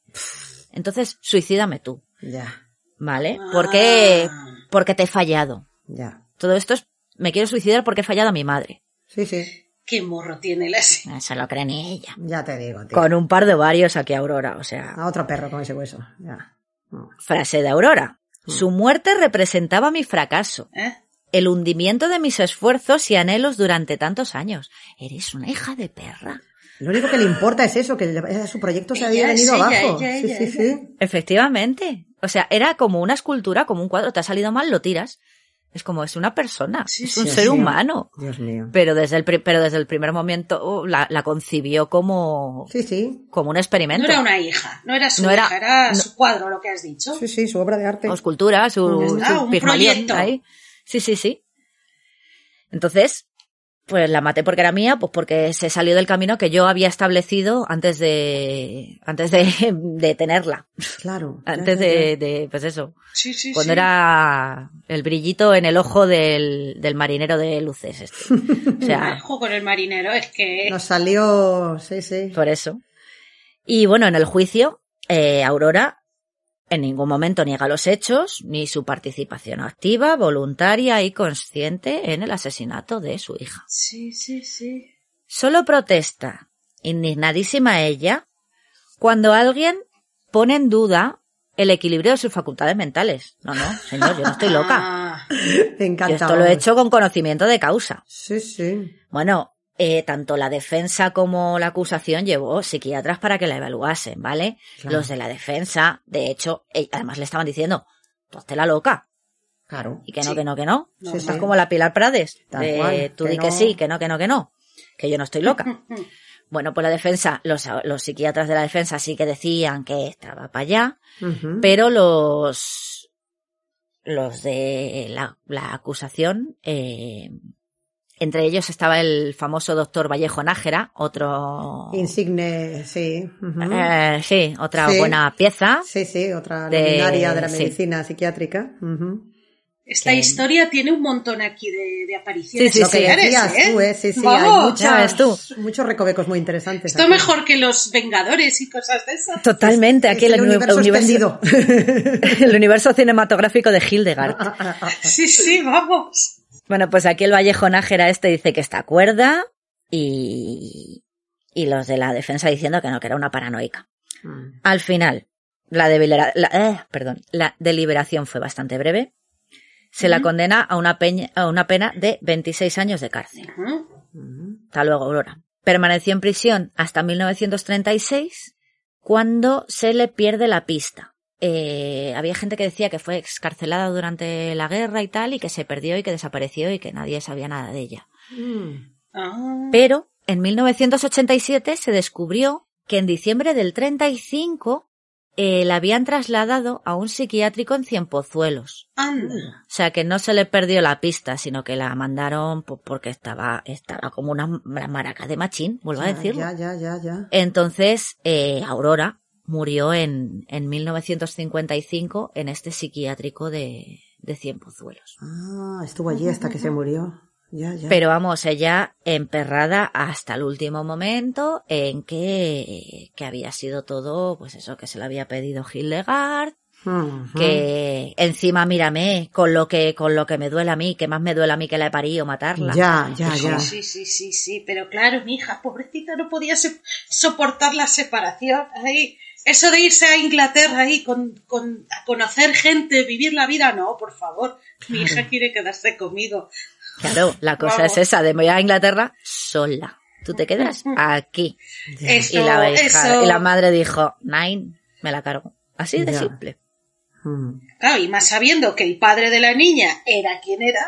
Claro, sí que es que sido- eso ya fue... Eso estaba pensando yo, porque al final es, es como una confluencia de cosas, ¿no? Pero si alguna de las dos circunstancias se hubiese dado por separado, ¿creéis que el resultado hubiera sido el mismo? O sea, si solamente es que el padre le sale rana y era un canalla y un cantamañanas que se la había colado de mala manera, y no hubiese habido todo el rollo de me quiero ir a Inglaterra a ver mundo y abrirme al universo, o viceversa, que resulta que sí, que el material genético es fetén, todo fantástico, pero la niña ahora quiere volar y ser hippie, ¿creéis que hubiera pasado lo mismo?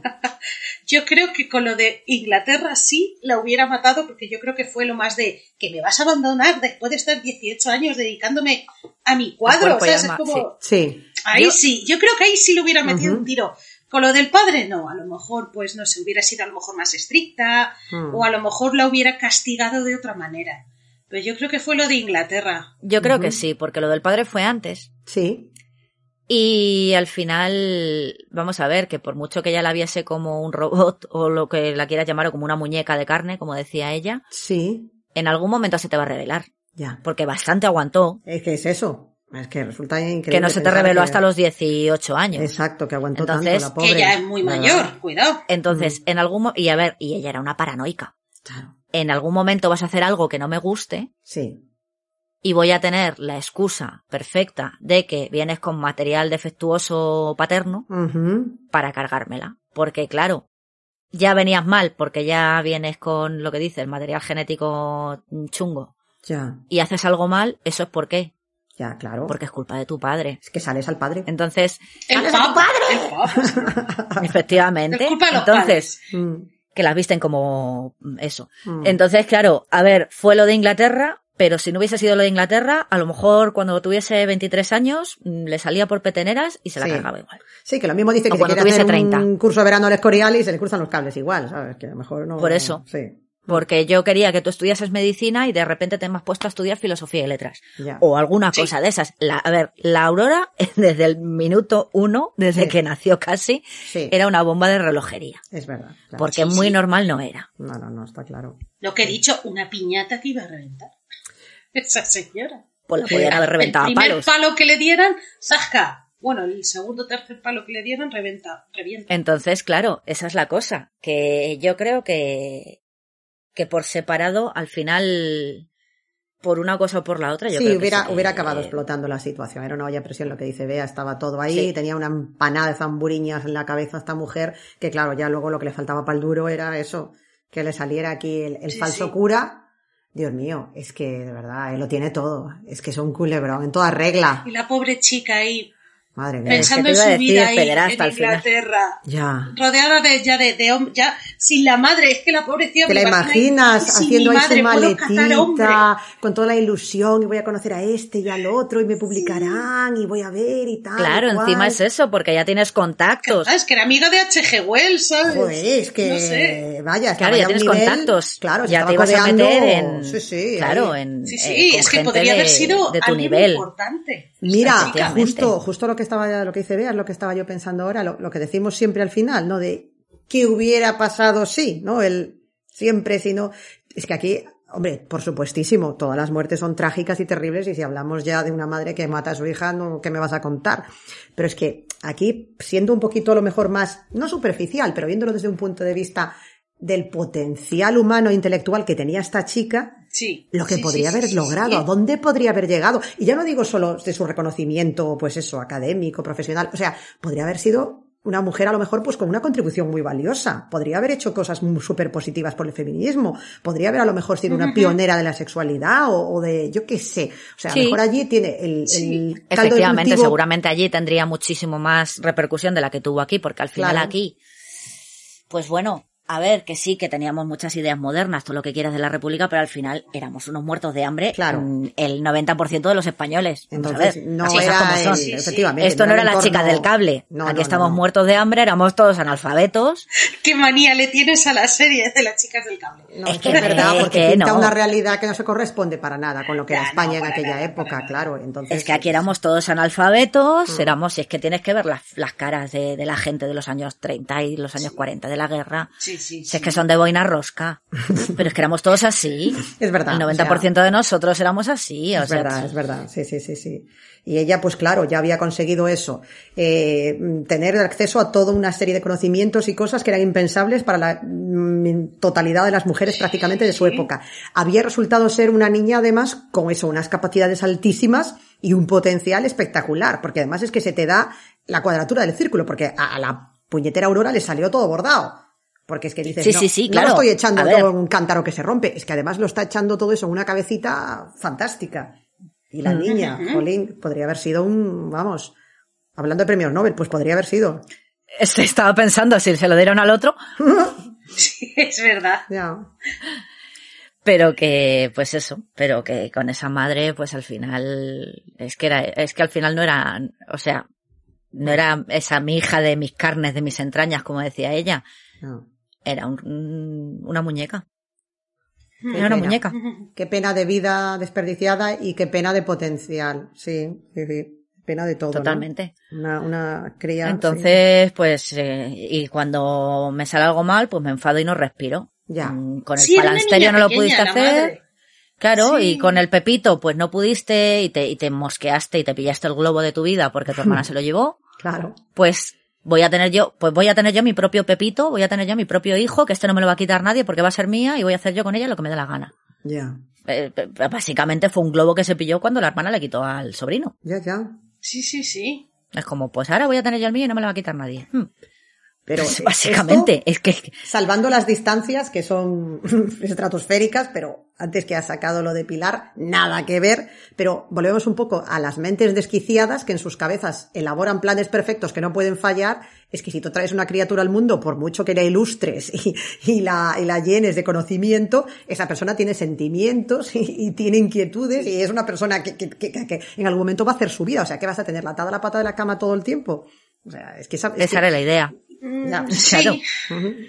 Es que no, no podría plantearse que en algún momento, pues eso, que re- sería un ser humano, pues que querría eso, vivir su vida, no sé, no sé, que tenía un, para ella era como animal en el zoo. Ya, pero date cuenta, Lo, lo exhibía, lo Que sacaba. le mete la mano por abajo. sí, Mm, bueno, sí, era- tal cual. Sí, una marioneta. era- era monchito. Era monchito. No, pero, pero tú piensas en que, en que Aurora realmente era una psicópata. No tenía sentimientos. Total, de manual. Sí, sí, porque era egocéntrica, cero empatía, ausencia, to- manipulación, sí, sí, sí. Si tienes sentimientos, aunque tú tengas una hija por un motivo, al final le coges cariño, aunque sea como un perrillo, ¿no? Que le coges Claro. cariño, no sé. Es lo que dices, eso que, que ella misma se frenaba, ¿no? Cuando le quería dar un abrazo o algo. Sí, Porque dice, sí. bueno, vale, mm, lo que dices, mm, misantropía esta que tenía de odio a los hombres, odio a las mujeres, pues bueno, pues evidentemente, lo que dices, como de aquella no había jeringazos, pues tienes que tener el, la, la frente carnal con un hombre para quedarte embarazada, no te queda otra. Vale, evidentemente has cogido un tío, ha sido todo súper aséptico, rollo aquí triqui tri y en cuanto me dejes embarazada si te he visto no me acuerdo. Vale, para ella lo que era el tema amor, matrimonio, mm, sentimientos en sí, era una cosa que no, que no entraba en sus planes. Sí, sí. Pero bueno, vale. Que no, evidentemente no te enamores de ningún hombre, pues porque los odias, básicamente. Sí, sí, sí, sí, claro. Pero a tu hija, Sí, sí, que no llegues a desarrollar un mínimo de... ah. Claro. pero no, Sí. o sea, la quería a su manera porque sí, porque, o sea, la quiero porque me está saliendo bien. La quiero porque, lo que hemos dicho, porque me está saliendo Mientras todo la niña haga lo que ella quiere, ¿no? Sí, Va sí, bien y la quiero. Sí, sí, sí, sí. Porque me ha salido bien. Eh, justo, me quedé embarazada y he tenido una niña, que era lo que quería. Eh. Le estoy enseñando las cosas y la niña lo, lo- lo absorbe todo como una esponja y... Además, le ha salido todo súper bien. O sea, no. Claro. Yo, claro, y- incluso es normal que la tía se crea que su método sirve porque le salió bien Pepito, ¿no? Y ahora le ha salido bien la otra. Joder, ¿qué método usa esta señora? Claro, pero es que no Claro. tenía una hija, tenía una foca maestrada. O sea, es que para ella no era... No había ningún pelota, tipo de... Sí, lo veía como un proyecto completamente, sí, carente de sentimientos. Es que me, me alucina, pero bueno, volvemos a lo de siempre. En, en una cabeza desquiciada no se puede encontrar lógica, claro. Claro, la cosa es, yo no, sé hasta qué punto, a ver, eh, eh, evidentemente Hildegard tonta no era, porque por mucho que tú le digas a un niño, Mm. arre, pues el niño no, si no, al, al pobrecito, pues por mucho No que sean tiene, como no esponjas, tiene, si no te da, no te da. Pero bueno, pero yo no sé hasta qué punto, si tú ahora mismo coges un niño recién nacido y le, y le estás, haci- lo educas como Aurora, no te sale un Hildegard de la vida. Eso es interesante, ¿no? Porque ahí está el debate siempre de naturaleza, entorno, determinismo, influencias externas, ¿no? Eso- Si no tuviese el componente dramático de, de que se cargó a su hija, sería un debate interesante, ¿no? De cuánto pesa, cuánto pesa lo que Claro. traemos de serie y cuánto pesa lo, lo, lo que hay luego, ¿no? Lo- las influencias, las, sí, las cosas que, que te van, de las que te vas empapando, que te van, ¿no? Sí. Claro, pero tú ahora mismo tienes un, un hijo, una, Mm. una- tienes una hija, sí. ¿vale? Partiendo Soy de- Aurora y tengo una hija porque me sale a mí de que tener una hija. eh, del chirri, nunca mejor dicho. Nunca mejor dicho.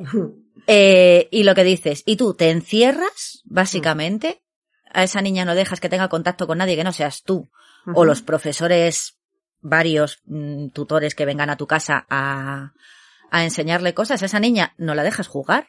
Ujú. Esa niña no tiene Barbies, esa niña tiene juegos educativos y tiene mm, clases de filosofía, clases de alemán, clases de piano y clases de zambomba. Y ya está. Y no tiene relación con niños, solo tiene relación con adultos. Esa niña puede tener perfectamente empezar la carrera de Derecho o de Medicina o de Ingeniería de 14 Caminos, años. Canales y Puertos Sí. eh, con 14 años, efectivamente. Sí. ¿Pero eso hubiera pasado con cualquier niña? No. Porque a lo No. mejor tienes uno que, claro, que no te sale con ese potencial. A lo mejor te sale una psicópata. O te sale uno que le coge el primer día y te, y te mete el compás por un ojo ya y te dice, mira, mm, vamos, Claro. Vas a estudiar alemán, tú, sí. O se vuelve rebelde a los 10 años en vez de a los 18. Claro. O sea, que puede, eso es el azar. sí. Pero date cuenta que esa niña es que la única, es que, es que no ha tenido más relación que su madre.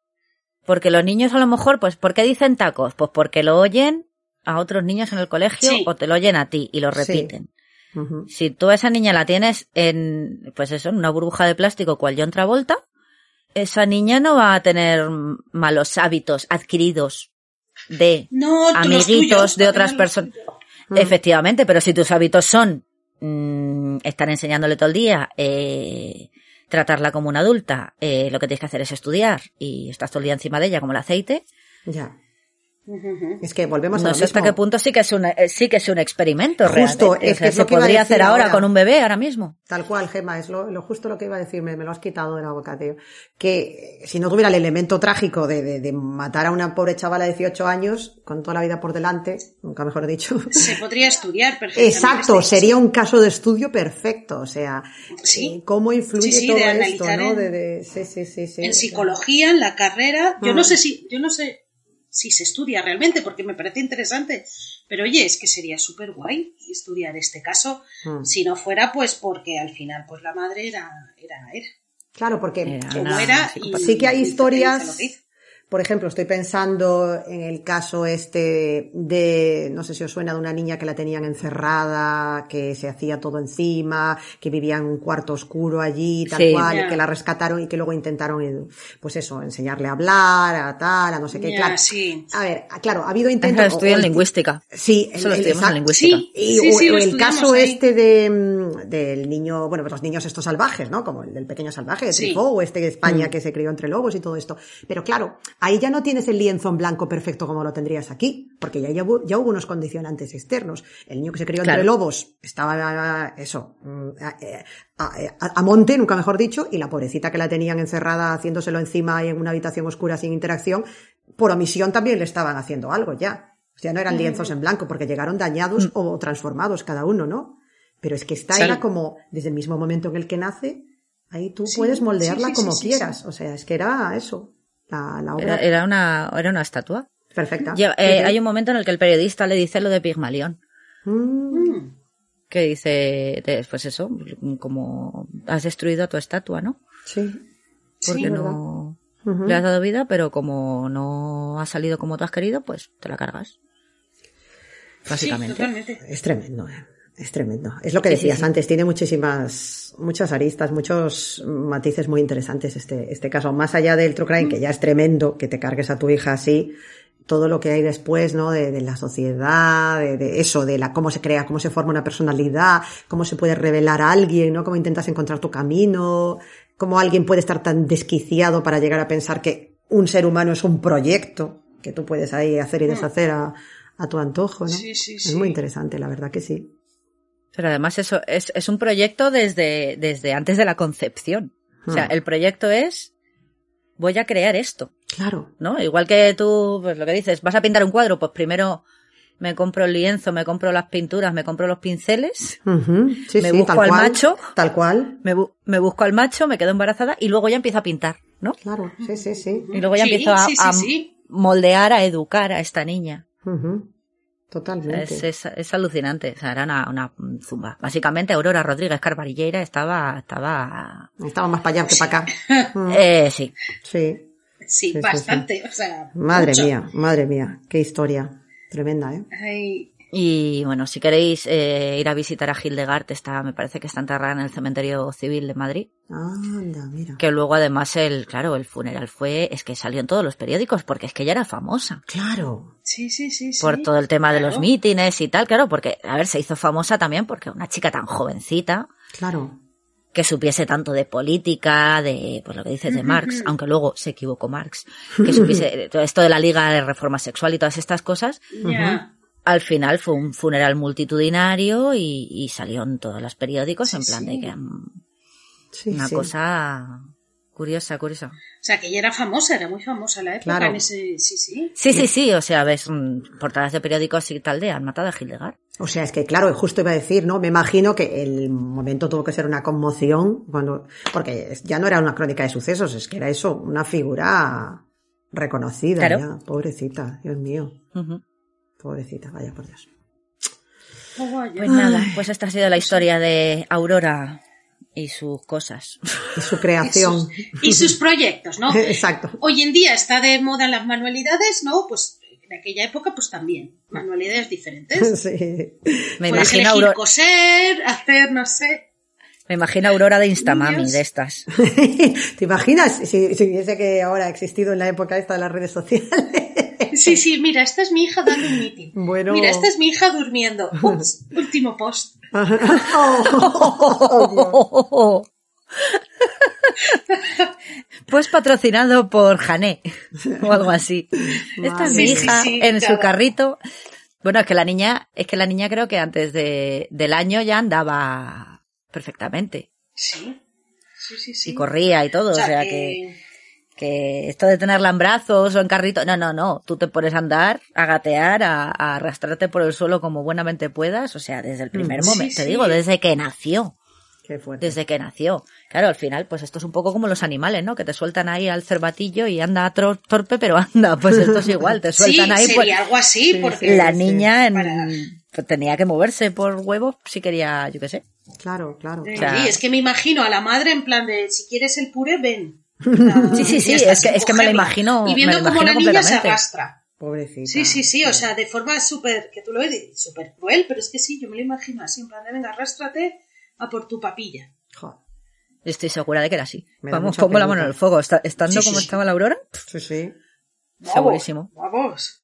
Ay, Dios Bueno, mío. ¿y qué, qué recomendaciones nos puedes hacer, eh, Gemma, Sí, por sobre favor. este caso? Pues aquí tenemos bastantes, la verdad. Es un tema que, que sí que ha dado para, para bastante. A ver, hay una película de, de Fernando Fernán Gómez de Ujú. 1977 que se llama Mi hija Hildegard. Esa la tenéis en Flixolé, si la queréis ver.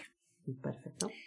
Y luego libros. Eh, yo conocía el caso y tal y este año, a principios de año, me leí uno de de la editorial Hoja de Lata, que es una editorial que está bastante bien. A mí me gustan bastante los libros que sacan. Se llama Los motivos de Aurora, de Erich Hackel, señor alemán. Es un poco un- una biografía novelada, o sea, mete algunas cosas inventadas y tal, pero bueno, está, es Sí. bastante ameno de leer y Sí, está sí, bien, o sea, sí, quitando sí. algunas cosas que se inventa el señor, pero bueno, ese está interesante.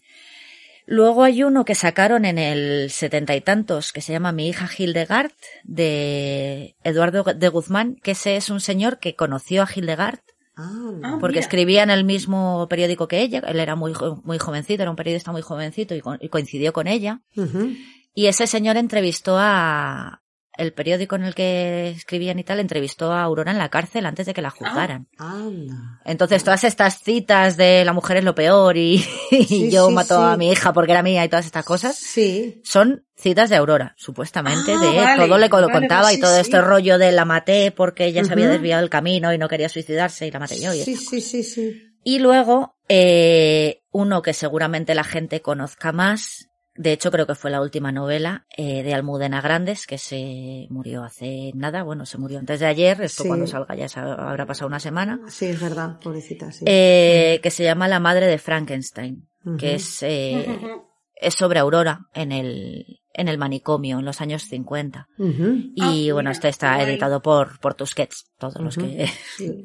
los libros de, de, De Almudena Almudena, Grandes, pues, Sí. Y ese, pues, ese es- va a ser fácil de encontrar. Ese es, Ujú. y además, Sí, pues sí, sí, supongo vale. que le sonará, le sonará más a la gente, a lo mejor hay bastante gente que lo ha leído. Sí, sí, sí, sí, sí, desde luego que sí. Ujú. Fíjate, yo la peli no la he visto, ¿eh? he visto así trozos sueltos y tal, y es una que tengo curiosidad por ver. Así que ahora aprovechando esto, pues eh, la buscaré, sí, sí, porque siempre he tenido curiosidad por esta historia. Me sonaban así campanas eso de, de, de la peli, de haber oído hablar de ella y un poco de, de esta señora, pero me apetece ver la peli, la verdad que sí. Ujú. Y los libros también. De hecho, claro. la, Mira, algo ya para ver en los próximos días. Sí, por supuesto. la película se basó en el libro este de Eduardo de Guzmán, en el que te digo que, que entrevistó a Aurora en, en la cárcel. Tengo una imagen, que a lo mejor esto es, no sé si es inventado, real o, o lo que sea, pero tengo una imagen de, de la, eh, de, de Aurora en la película pintándole a, a Hildegard en la barriga, escribiéndole algo como para que, no sé exactamente qué palabra era, como para la prueba, ¿no? De, de fuego, de que si alguien le había metido mano, le había toqueteado, le había hecho algo, después iba, lo iba a saber ella, porque le había escrito algo en el cuerpo, ¿no? El póster de la película, de hecho, se ve como si de un Sí. ombligo para abajo o algo Sí. así y, y creo que pone, ay, no me acuerdo, no sé si pone Hildegard, no lo sé, Sí. pero, pero sí, sí, el póster de la película es, Es eso. es esa imagen de Una hecho. sí. maravilla. Que es una imagen también brutal, eh, vamos, a mí Sí, recuerdo haberla visto hace años y se me que- quedó grabada, tío. Es como, pff, madre mía, está desquiciada, madre mía, madre mía. Sí, sí. Pues estaba, estaba como, estaba Como- desquiciada. Sí, sí. sí, sí, mucho, ¿eh? Mucho, o sea, vamos. Pues, menudo temita, Gema, nos ha gustado mucho, ¿verdad, Bea? Sí, la verdad es que es súper interesante Vamos, esto. nos- estábamos las dos escuchando así, como es una pena que no nos veáis, porque estábamos ahí como, y los giros de los, de- del guion y todo lo que iba pasando, a mí me ha dejado Sí. muerta. Porque ¿qué es eso? Es una El plot twist del marinero de, Eso Claro, no, a ver, eso no lo estudió- veía venir. Eso me estudió teología, eso sí. O sea, que el tío era culto y tal, porque Aurora, hombre, tampoco era tonta. Y si te ponías ahí a debatir de filosofía y de arte, el tío Claro, sabía. el otro- sí, sí. Sí, sí, sí, Otra cosa es que, bueno, vamos, que estudiases teología y luego ya te dedicases a violar niñas. Menudo elemento. Porque eras un hijo de la grandísima. Eh, total. A tu sobrina, de hecho, además. ¡Ah! Madre mía. Ya, ya te Telita, eh, tela, o sea, aquí Pero vamos. sí, ese, ese plot twist es como, hola. Es que es una. Porque sí, al final sí. lo de que se revele. Te lo sí, sí, pero es que tienes giros de guion, tienes personajes importantes. Sí, sí, sí. Ahí Tienes, en esta historia, es que tienes, tienes de todo, una o sea, reflexión sobre lo que es la maternidad y sobre lo, Sí, lo que sí. es la, la, la independencia y la autonomía personal y cómo influyen determinadas también ideologías, ¿no? En, en, sí, en las cabecitas de la gente también, sí, sí, ¿no? Cuando. Menuda esto- serie de Netflix hacemos aquí. Ostras, pero esto, es- esto es un tema. No Esto, esto pasa en Estados Unidos y ya han hecho, vamos, mm, ya- no, han hecho cuatro series ya. Vamos, esto es una Sí, pasada. Pero aquí parece que no. A ver, que sí que hay libros y tal, pero bueno, que. Pero mira, tristemente, ahora con lo de lo pobre Almudena Grandes, pues que en paz descanse, seguramente mucha gente recuperará la, aparte esto como es la serie de libros estos que hace ella, ¿no? Que, que estaba escribiendo, que creo que tiene Ah, uno, pues sí. uno que se va a publicar. Sí, lo de los ahora, episodios estos Los de- episodios sí. de una guerra interminable, justo. Hmm. Que, que tenía uno pendiente que será ya póstumo. O sea que a lo mejor sirve para que la gente, pues igual la, la descubra o recupere también Sí, a través de estos Estaría libros. guay. Sí. Sí, yo creo que, que de hecho ahora conoce más gente el caso por pues, justo por ese libro. Hmm, Sí. Sí que sí que le suena más por Sí, eso. porque de la película no se habla mucho, la verdad, ¿no? No, no es una película que suene demasiado, de- a pesar de ser de Fernando Fernán Gómez, no, no es de las que más se habla cuando hablan de él tampoco. Y mira que este año también está de centenario, ¿eh? Pero no. Sí, es verdad. No la han puesto en ningún sitio. Están tardando en la 2 en ponerla, la verdad sea dicha. Sí, pero es verdad que no. No. Pues sí. Además, Mm. ahora con lo de Almudena Grandes viene Sí, el pelo. sí, pero sí. es verdad que no. O sea, yo no la conocía hasta que no Mm. me puse a, a buscar, a investigar un poco de que, que había una película. Vamos, yo no tenía ni idea. Sí, sí, Es sí. más, o sea. Ujú. Yo había, o sea, yo conocía el caso y tal, había leído el libro este de, de Ujú. y, y claro, ya te pones a investigar y dices, ah, vale, que es verdad que Almudena Grandes también ha escrito, luego te encuentras el libro este y tal, Sí. y la del- película lo mismo, yo, no tenía ni idea de que existía, vamos. Sí, sí, sí. Jo, pues nada, contadnos, dejadnos en los comentarios eh, vuestras opiniones, qué os ha parecido esta historia, la conocíais, eh, no sé, cualquier cosa, porque la verdad que luego siempre está la parte que a mí me parece muy chula y que nos gusta mucho, ¿verdad? De cuando os leemos y, y dais vuestros puntos de vista y vuestras opiniones y vuestras eh, hipótesis ¿m? sobre qué puede, qué pudo haber pasado, ¿no? O, o cómo, no sé, que, cómo deja el que hubiese pasado si no, ¿Eh? si no fuese defectuoso. Sí, sí. Eh, La parte paterna. o si no, o si no se hubiese dejado engatusar. Por los Por esos- pérfidos, por la pérfida albión. La por- Sí, Albión. que Por las los hijos de la Gran Bretaña. que débiles y los hombres malos. Ya, Nada, tío, nada. nada. nada, es verdad. Oye, pero simplificando sería eso, ¿eh? esa era la lectura que hacía Sí. ella, total, o sea, era terrible. Somos muy débiles, somos sumisas, débiles y sin fuerza, y ellos son malos, malísimos. Totalmente. A ver, partiendo de la base de que ellos son malos, pues tú encima que te Te- sometes a ellos dejas. porque, Que te porque dejas, te, porque eres porque te dejas, efectivamente, porque te hace chichi mm, palmas, Sí, Mm. te Pues eres soplan peor- eres peor que- de piernas. eres peor que ellos. Madre mía. Eres madre peor que mía. ellos porque ellos son malos y tú te sometes a ellos, eres peor. Sí, Tremendo. sí, sí, sí, que- sí. que- Y yo voy a salvar a la humanidad. Y es como, Sí. Vale, Aurora. Sí, señora, sí, claro, claro. Palmaditas La en la espalda, claro, claro, ya pasó, ya pasó. ya, señora. Aurora, la pastilla. Mm. Ay. Es que menudo, menudo pimpollo. Ya Pero bueno. Pues, Jo, pues muchas pues gracias, está pues, súper bien. Sí, la verdad que sí, Gema. Mm, Una historia El culebrón. Sí, sí, sí. Muy buena, muy buena. Nos ha La- dejado. La semana que viene más, a ver de, de qué. ¿De qué será la semana que viene? ¿Qué? Pues, a ver, a ver, a ver qué hay. Yo, la verdad que, bueno, hago también un pequeño viaje en el tiempo, pero bueno, ahí lo dejo. Ahí lo dejo. Últimamente me estoy encasillando en los años 30. Sí, es mi década favorita, ¿qué pasa? Nada, te van a, te van a llamar de todo, entre lo de los nazis, la época, los, la década, nada, nada. Estás encasillándote. Perdona. Pero es que, Pero no. vamos, el, el, el tema da para muchísimo, porque es, un- Sí, es sí. un momento con guerras, con cambios políticos, con una situación revuelta en Europa, o sea, es que era también un caldo de cultivo tremendo, ¿eh? Era un momento... No, y en Estados Unidos que estaban con la depresión. No te digo nada, Muertos claro. del asco también. Si es que tenemos aquí en todas partes cuecen habas. Ya te digo, ya te digo. aquí no se libra nadie. Vamos. Ay, pues Bueno, nada, chicas. Eugenesias, nada. eugenesias mías. ¿Saben aquel Pues que digo? muchas gracias. Eso, Gracias a todos. que... Y pues ya nos, muchas gracias por escucharnos y ya la semana que viene. Abrigaos. Ujú. Sí. que hace un frío del carajo. Un beso a todos. Anda. Chao. Venga, Adiós. chao.